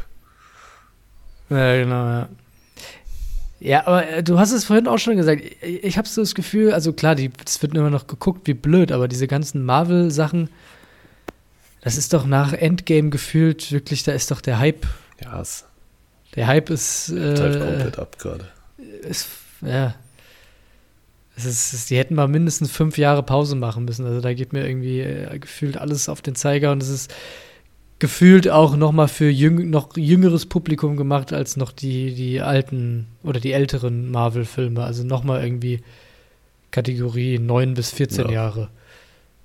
Ja, ich glaube, man, also ich weiß halt nicht, wie die Leute abstimmen, ne? Es kann halt auch sein, dass die, dass die Leute wirklich abstimmen und überlegen, okay, was, was will ich sehen als Best Picture? Also Best Picture ist der Film, der den Leuten irgendwie im Kopf bleibt. Also ich weiß, ich kann alle Best Picture Nominierungen der äh, Sieger der letzten 15 Jahre, glaube ich. Das könnte ich jetzt, glaube ich, bei keiner anderen Kategorie. Und es ist vielleicht schon ein bisschen mutig, diesen Everything Everywhere All at Once Film da reinzupacken. Ich glaube, so die konservative, der konservative, kon konservativere Tipp wäre dann wahrscheinlich eher The Banshees. Was, glaube ich, auch mein persönlicher Tipp wäre. Und klar, irgendwie Avatar und Top Gun waren halt so diese großen Filme, aber ich weiß nicht, ob die Leute das so sehen als Best Picture Film irgendwie einfach. Vor allem ohne Darsteller-Kategorien ist es, glaube ich, unwahrscheinlich. Hm. Und von daher, ja, also wenn man halt irgendwie sich so vorstellt und irgendwie so diese Entwicklung der Best Picture Filme sich auch über irgendwie so vor Augen hält, könnte es halt schon sein, dass Leute sagen, es ist irgendwie Zeit, dass ein, so ein abgefahrener Film jetzt einfach mal dran ist. Ähm, mit einem, keine Ahnung, der Cast ist nicht stereotypisch weiß irgendwie und ähm, ich glaube, die Leute finden den Film halt einfach cool. Also auch wenn ich ihn persönlich auch nicht so gerne mochte und ich auch nicht finde, dass es der beste Film des Jahres war, aber ja. Ähm, ich sage, dass ich ähm, den Film gewählt habe, den du aktuell als besten Film des Jahres genannt hast, nämlich Tar. Also du bist ja die ganze Zeit so begeistert von diesem Film und ich habe ja vorhin schon mal gesagt, dass es mein neuer äh, Liebling ist und ähm, er ist ja scheinbar doch so ein bisschen so ein Underdog irgendwie. Ähm, ich stelle mir vor, dass es, also wie gesagt, ich habe nicht gesehen, aber er ist, glaube ich, ein eher ruhiger Film und ähm, der irgendwie ähnlich wie Coda viel, viel erzählt. Und ich glaube auch, dass Musik da einfach immer sehr gut geeignet ist, um, um diese ähm, Gefühle irgendwie mit zu übermitteln, beziehungsweise bei Coda war es ja teilweise sogar das Fehlen von, von Musik oder von Sprache, was ein, also bei, bei Coda die, die ähm, ergreifendste Szene für mich war, wie ähm, die beiden, also der äh, Vater und die Tochter äh, hinten auf dem Pickup-Truck sitzen und er sie bittet, nochmal zu singen und so seine Hand auf ihren Kehlkopf legt, um zu spüren, ja. wie, wie das, kriege ich jetzt sofort wieder eine Gänsehaut und, und könnte irgendwie anfangen zu, zu weinen, weil, weil das so eine krass be berührende Szene war. Und da ist es dann quasi das, also das Fehlen von Musik oder von, von Hören. Ich glaube einfach, dass sowas ähm, mit, gerade wenn es dann auch Orchester ist und sowas, dass das ganz gut geeignet ist, um, um da einen abzuholen. Und ähm, zumindest, Jörg, bei dir scheint es ja auch funktioniert zu haben, dass du sagst, du warst da irgendwie schon ziemlich gefesselt von. Und ähm, deswegen gönne ich dem Film das ungesehen. Ich ähm, habe auch Everything Everywhere All at Once gewählt. Auch einfach, weil die Leute, die Daniels lieben, die lieben das Ensemble und ich glaube, viele wollen die einfach gewinnen sehen und wollen die Rede sehen und ähm, wollen das wählen, für was dieser Film steht. Ähm, aber ich finde hier in der Kategorie, wenn zum Beispiel hier Babylon nominiert gewesen wäre, wäre das auch noch ein guter Frontrunner Safe. gewesen. Weil es wieder Hollywood über Hollywood mit dieser Endmontage, wo noch die Filmgeschichte gezeigt wird. Ähm, also ich glaube, das hätte hier bei Best Picture halt ähm, sehr, also was reißen können. Weil ich weiß noch genau, wir sind aus dem Kino gegangen und irgendjemand meinte nur, da hat man für das Geld ganz schön viel Kino bekommen. Und ich finde, das fasst den Film eigentlich sehr gut zusammen. Also es ist halt einfach viel und ja, also das hätte hier auch noch was reißen können, aber Safe. genau, ich habe mich euch. Das ist halt so ein Filmfilm auch. Da stimmt halt irgendwie auch einfach so vieles aus so vielen Kategorien. Ich hätte ihn irgendwie auch als Best Picture gesehen. Hätte ich auch gedacht, eigentlich nach dem, nach dem Gucken. Also ich glaube, es sind im Endeffekt, also auf dem Papier ist, glaube ich, Everything Everywhere All at Once absolut der Frontrunner gerade, einfach weil er bestes ähm, Ensemble bei den SAG Awards gewonnen hat. Er hat da alle Darsteller auch, äh, Darstellerinnen auch äh, gewonnen. Er hat den PGA Award gewonnen, eben von dem Producers Guild und das ist ja so ein bisschen der Produzenten ähm, Oscar. Aber ich glaube, Banshees hat schon eine Chance, weil auch einfach vier Nominierungen ähm, und in neun Kategorien nominiert und viele wichtige. Und ich glaube, es kommt so ein bisschen drauf an. Und das gleiche gilt irgendwie auch für Tar, wie sich der Abend dann so ein bisschen auch entfaltet, weil es fängt ja schon damit an, wenn jetzt Kate Blanchett über Michelle Yeoh den Oscar gewonnen, äh, gewinnt. Ähm, oder wenn die Banshees äh, Schauspieler und Schauspielerinnen die, die Kategorien gewinnen, dann könnte schon sein, dass es irgendwie doch am Ende, ich glaube, der Everything wird halt gerade sehr gehypt aber was die Leute am Ende abstimmen, kann halt auch nochmal eine andere Story sein. Und ich glaube, der Film polarisiert schon. Und ich glaube auch, dass halt Leute vielleicht Banshees einfach schön fanden und einen sehr soliden Film und gut geschrieben. Und dann kriegt er vielleicht auch die Drehbuchnominierung. Und dann hast du vielleicht schon Drehbuch und ein, zwei ähm, äh, Schauspieler. Und das gleiche gilt irgendwie auch für Tar, wo ich mir schon vorstellen könnte, dass Tar absolut überraschend vielleicht sogar nur mit zwei Oscars nach Hause geht. Und dann eben, weil ich glaube, man kann sich auch so langsam ein bisschen davon verabschieden, es gab früher diese Formel, was man gewinnen muss. Man muss unbedingt Editing gewinnen, man muss unbedingt Screenplay gewinnen, unbedingt bei Regie irgendwie nominiert sein und so, und sonst kannst du Best Picture nicht gewinnen. Und die letzten Jahre haben halt einfach gezeigt, dass es das auch nicht mehr so der Fall ist. Und ich, ich würde mich echt am meisten freuen, wenn, wenn, ja, vielleicht am Ende wirklich Tar. Ähm, wobei ich auch Triangle of Sadness natürlich sehr mochte, aber ich glaube, das ist dann schon ein bisschen zu abwegig. Aber wenn am Ende irgendwie Tar dann Best Picture gewinnt, weil einfach ein fantastischer Film war. Ähm, oder eben The Banshees. Aber ja, dafür gucke ich es ja auch, um überrascht zu werden. Hat ja zumindest letztes Jahr ganz gut geklappt. Aber diesmal habe ich mich nicht dazu hinreißen lassen, einen überraschenden Tipp zu, zu wählen, weil ich dann irgendwie auch das Gefühl hatte, die letzten Jahre haben so viel Überraschung irgendwie äh, parat gehabt, dass es vielleicht dieses Jahr auch einfach mal wieder an der Zeit ist, dass halt einfach der Film mit den meisten Nominierungen am Ende Best Picture gewinnt. Und der Film, der gerade irgendwie so am meisten Drive hat. Ja, das hat es auch nochmal schön zusammengefasst. Also ich habe tatsächlich Banshees gewählt jetzt am Ende. Einfach um auch ein bisschen die Spannung reinzubringen. Aber ich kann mir eigentlich super gut vorstellen, dass es Everything Everywhere All at Once wird. Ja. Für wen, für wel, gut, bei Axel, glaube ich, ist es klar, du wünschst es da, glaube ich, auch ein bisschen. Ja, wie gesagt, ohne ihn gesehen zu haben. Also ich, für welchen Film würdet ihr euch sonst am meisten freuen? Ich glaube, wenn ich Tar gesehen hätte, wahrscheinlich auch Tar. Weil ich finde, ich habe auch, also Aspekte hat letztens auch irgendwie nochmal drüber berichtet und es ist schon, ich weiß nicht, also ich glaube, es ist schon ein sehr guter Film, ohne ihn gesehen zu haben. Aber. Ja, schaut ihn euch an. Er läuft ja jetzt gerade erst. Aber ich frage mich, also wie, wie machen die den Film? Weil es, ist, es geht um eine Dirigentin. So. Ich, ich verstehe den, ich, vielleicht bin ich zu doof. Ich bin einfach zu unkultiviert. Weil, weil, weil dieser, ich sehe den Film und denke mir so, also ich glaube, ich werde damit keinen Spaß haben. Ja. Wenn, wenn, wenn die Musik nicht gut ist. Also wenn die Musik nicht gut ist, dann denke ich mir so, okay. Also du siehst jetzt schon nicht Kate Blanchett da als, äh, ich weiß gerade nicht mehr, wie sie mit Vornamen heißt, Tar ist ja ihr Nachname. Ähm, Lydia. Lydia, genau. Zweieinhalb Stunden dirigieren. Also da ist schon ein bisschen Story drumherum und gerade Dialoge sind da ja. teilweise wirklich sehr gut okay. und interessante Charaktere und es passiert schon relativ viel in dem Film. Mhm. Und ist ja auch irgendwie eigentlich ein Film um Machtstrukturen und ich finde es immer, also ich liebe generell einfach Stories, wo es um Machtstrukturen geht und wie das auch sich in verschiedene Bereiche überträgt. Ja. Und ich glaube, ja, es ist halt auch so ein bisschen. Wie Whiplash. Ja es, ja, es hat schon so ein bisschen den Vibe, es ist so ein bisschen Thriller-mäßig, aber ohne, dass es wirklich düster wird und es macht wahnsinnig Spaß. Kate Blanchett, ich, hat, ich weiß nicht, wie ich je wirklich bewusst, also mir fällt jetzt zumindest gerade keiner ein, einen, einen großen Kate Blanchett-Film gesehen hätte. Aber sie macht, das macht einfach wahnsinnig Spaß, ihr dabei zuzuschauen, wie sie da spielt. Herr der Ringe?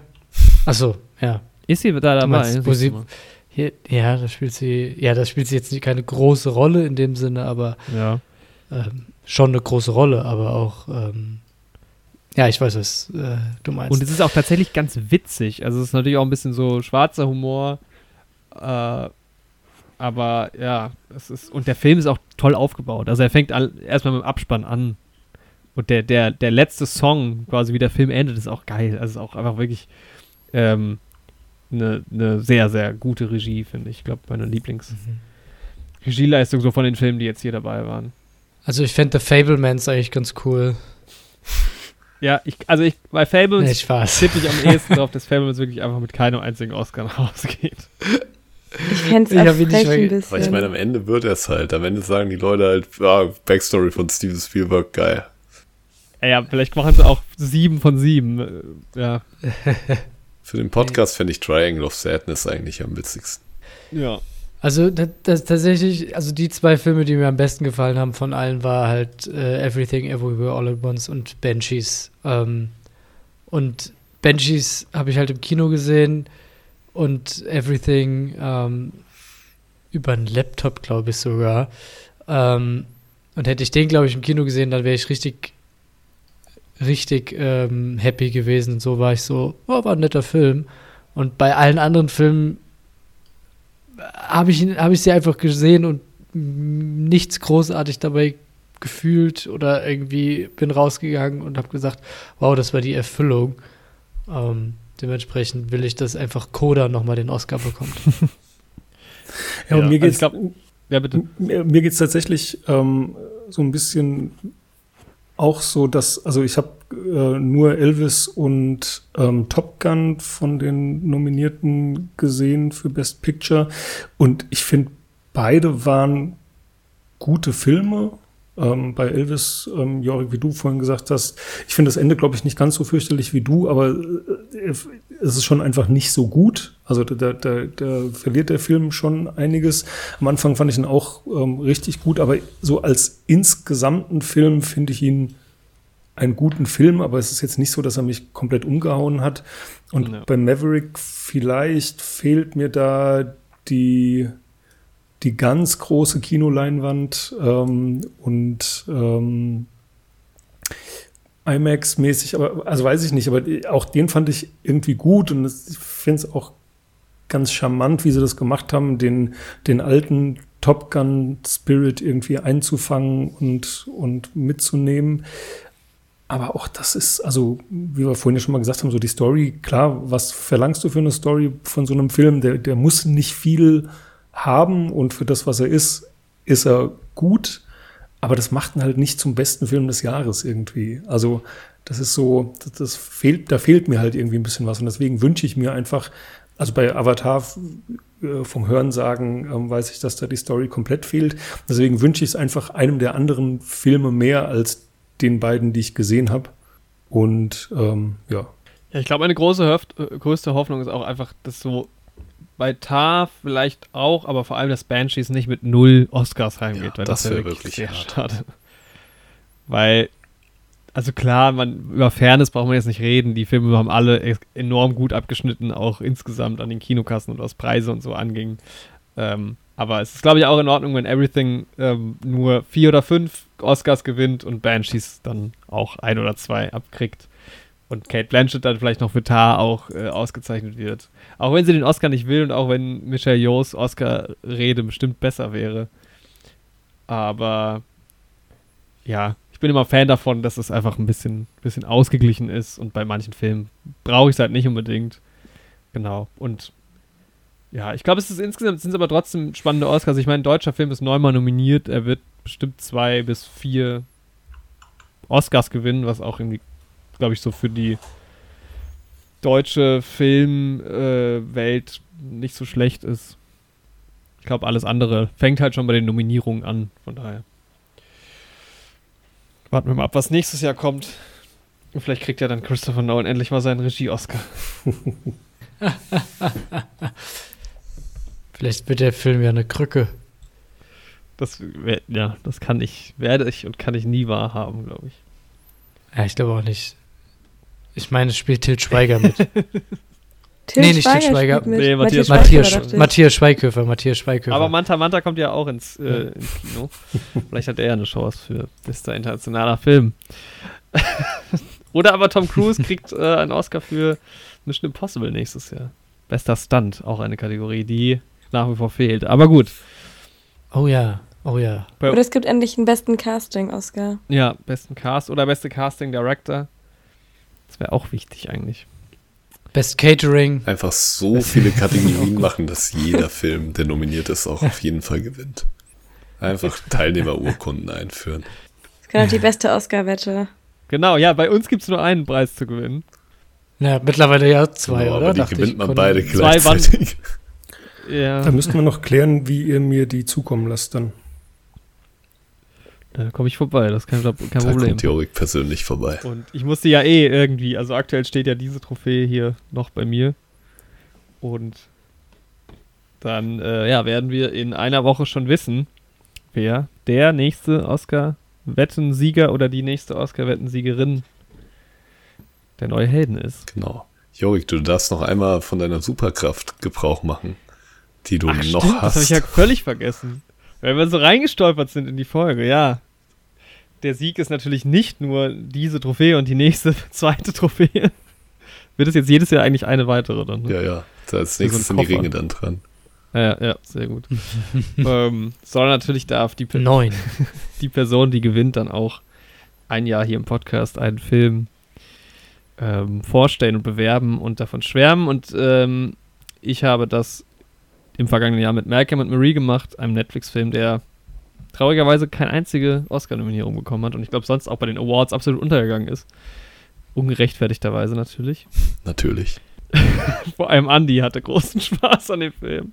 Hat jemand anderen den eigentlich hier geguckt? Nee, aber ich hab's immer vor. Nee. Das ist, ja, ich meine, klar, es klingt nicht so, als hätte man da Lust drauf, aber ich, der ist einfach, der ist auch, für mich ist es ein Ist ein- Feel-Good-Film, aber ja. Ist ein Kammerspiel, oder? Ist ein Kammerspiel, ja. Das Ding ist, ich verstehe dich schon, Jorik. Für mich ist Stromberg eine Feel-Good-Serie. Da kann auch Malcolm Marie für dich ein äh, Feel-Good-Film sein. Das ist fair. Ich bin da voll auf deiner Seite. Also schaut euch doch den mal an. Aber tatsächlich auch eine weitere ernst gemeinte Empfehlung ist wirklich dieser, ähm, jetzt muss ich gerade nochmal gucken, wie der heißt, diese Kurzdokumentation äh, Stranger at the Gate. Wie gesagt, kann man sich bei YouTube angucken. Ist, glaube ich, eine halbe Stunde. Hat mich menschlich wirklich sehr berührt. War ganz großartige Message und ging richtig unter die Haut. Also das für mich. Eigentlich ist das so der Film des, des Jahres für mich ein bisschen. Naja. Alright, ja, dann danke ich euch auf jeden Fall schon mal ähm, fürs mit dabei sein. Danke für die Einladung. Und mindestens den oder die Siegerin hören wir dann auch nochmal bei der Auflösung dann äh, nächste Woche. Viel Spaß beim Schauen, wer sie denn schaut, die Oscars. Und ich sehe Sch Kopfschütteln. ich werde mir das natürlich wieder äh, einverleiben. Immerhin mit. Äh, Guckt ihr das wieder glaub- zusammen? Nee. Dieses Jahr leider nicht. Was? Ich war muss doch so ganz schön. früh in die Schule am nächsten Tag. da muss ich Ruf dich an. Das kann man auch einmal voll skippen. verfügen über meine sämtlichen kognitiven Fähigkeiten. Und da darf ich nicht unausgeschlafen erscheinen. Na gut. Du nimmst die Sache zu Ja. ernst. Vielleicht lasse ich mich auch nicht spoilern von den Oscars und schaue es im Nachgang einfach. Ja. Gucken wir mal, wer diesmal auf die Bühne stürmt und jemanden eine Genau. reinhaut. Ja. Ja, dann, ähm, wer noch was sagen will, hat jetzt die Chance. Oder er möge für immer Ich schweigen. würde einfach nur gerne wieder mit euch singen. Was? Neue Helden. Ja, das wäre doch Ja, ein schöner Abschied Classic. und auch machen wir dann wieder beim nächsten Jahresrückblick. nächstes Jahr. das machen wir dann, nee, das machen wir dann bei der Folge zu den ähm, ja, Grammys. Genau. Bitte nicht, Vielleicht Leute. reichen wir es ja ein Es- bei den Grammys. Aber da müsst ihr auch wirklich alle Kategorien durchziehen, ne? Wenn ihr die Grammy-Wette macht, dann habt Oh ihr Gott. einen Marathon vor euch. Dann schaut die Folge aber nicht zweieinhalb, Stu äh, zweieinhalb Stunden, sondern gleich vier wahrscheinlich. Na, noch länger, glaube ich. Ja. Aber zum Glück gewinnen da eigentlich immer die richtigen. Naja. Ganz heikles Thema, gerade sagen, Warum war Harry Styles eigentlich für Oscar steile These.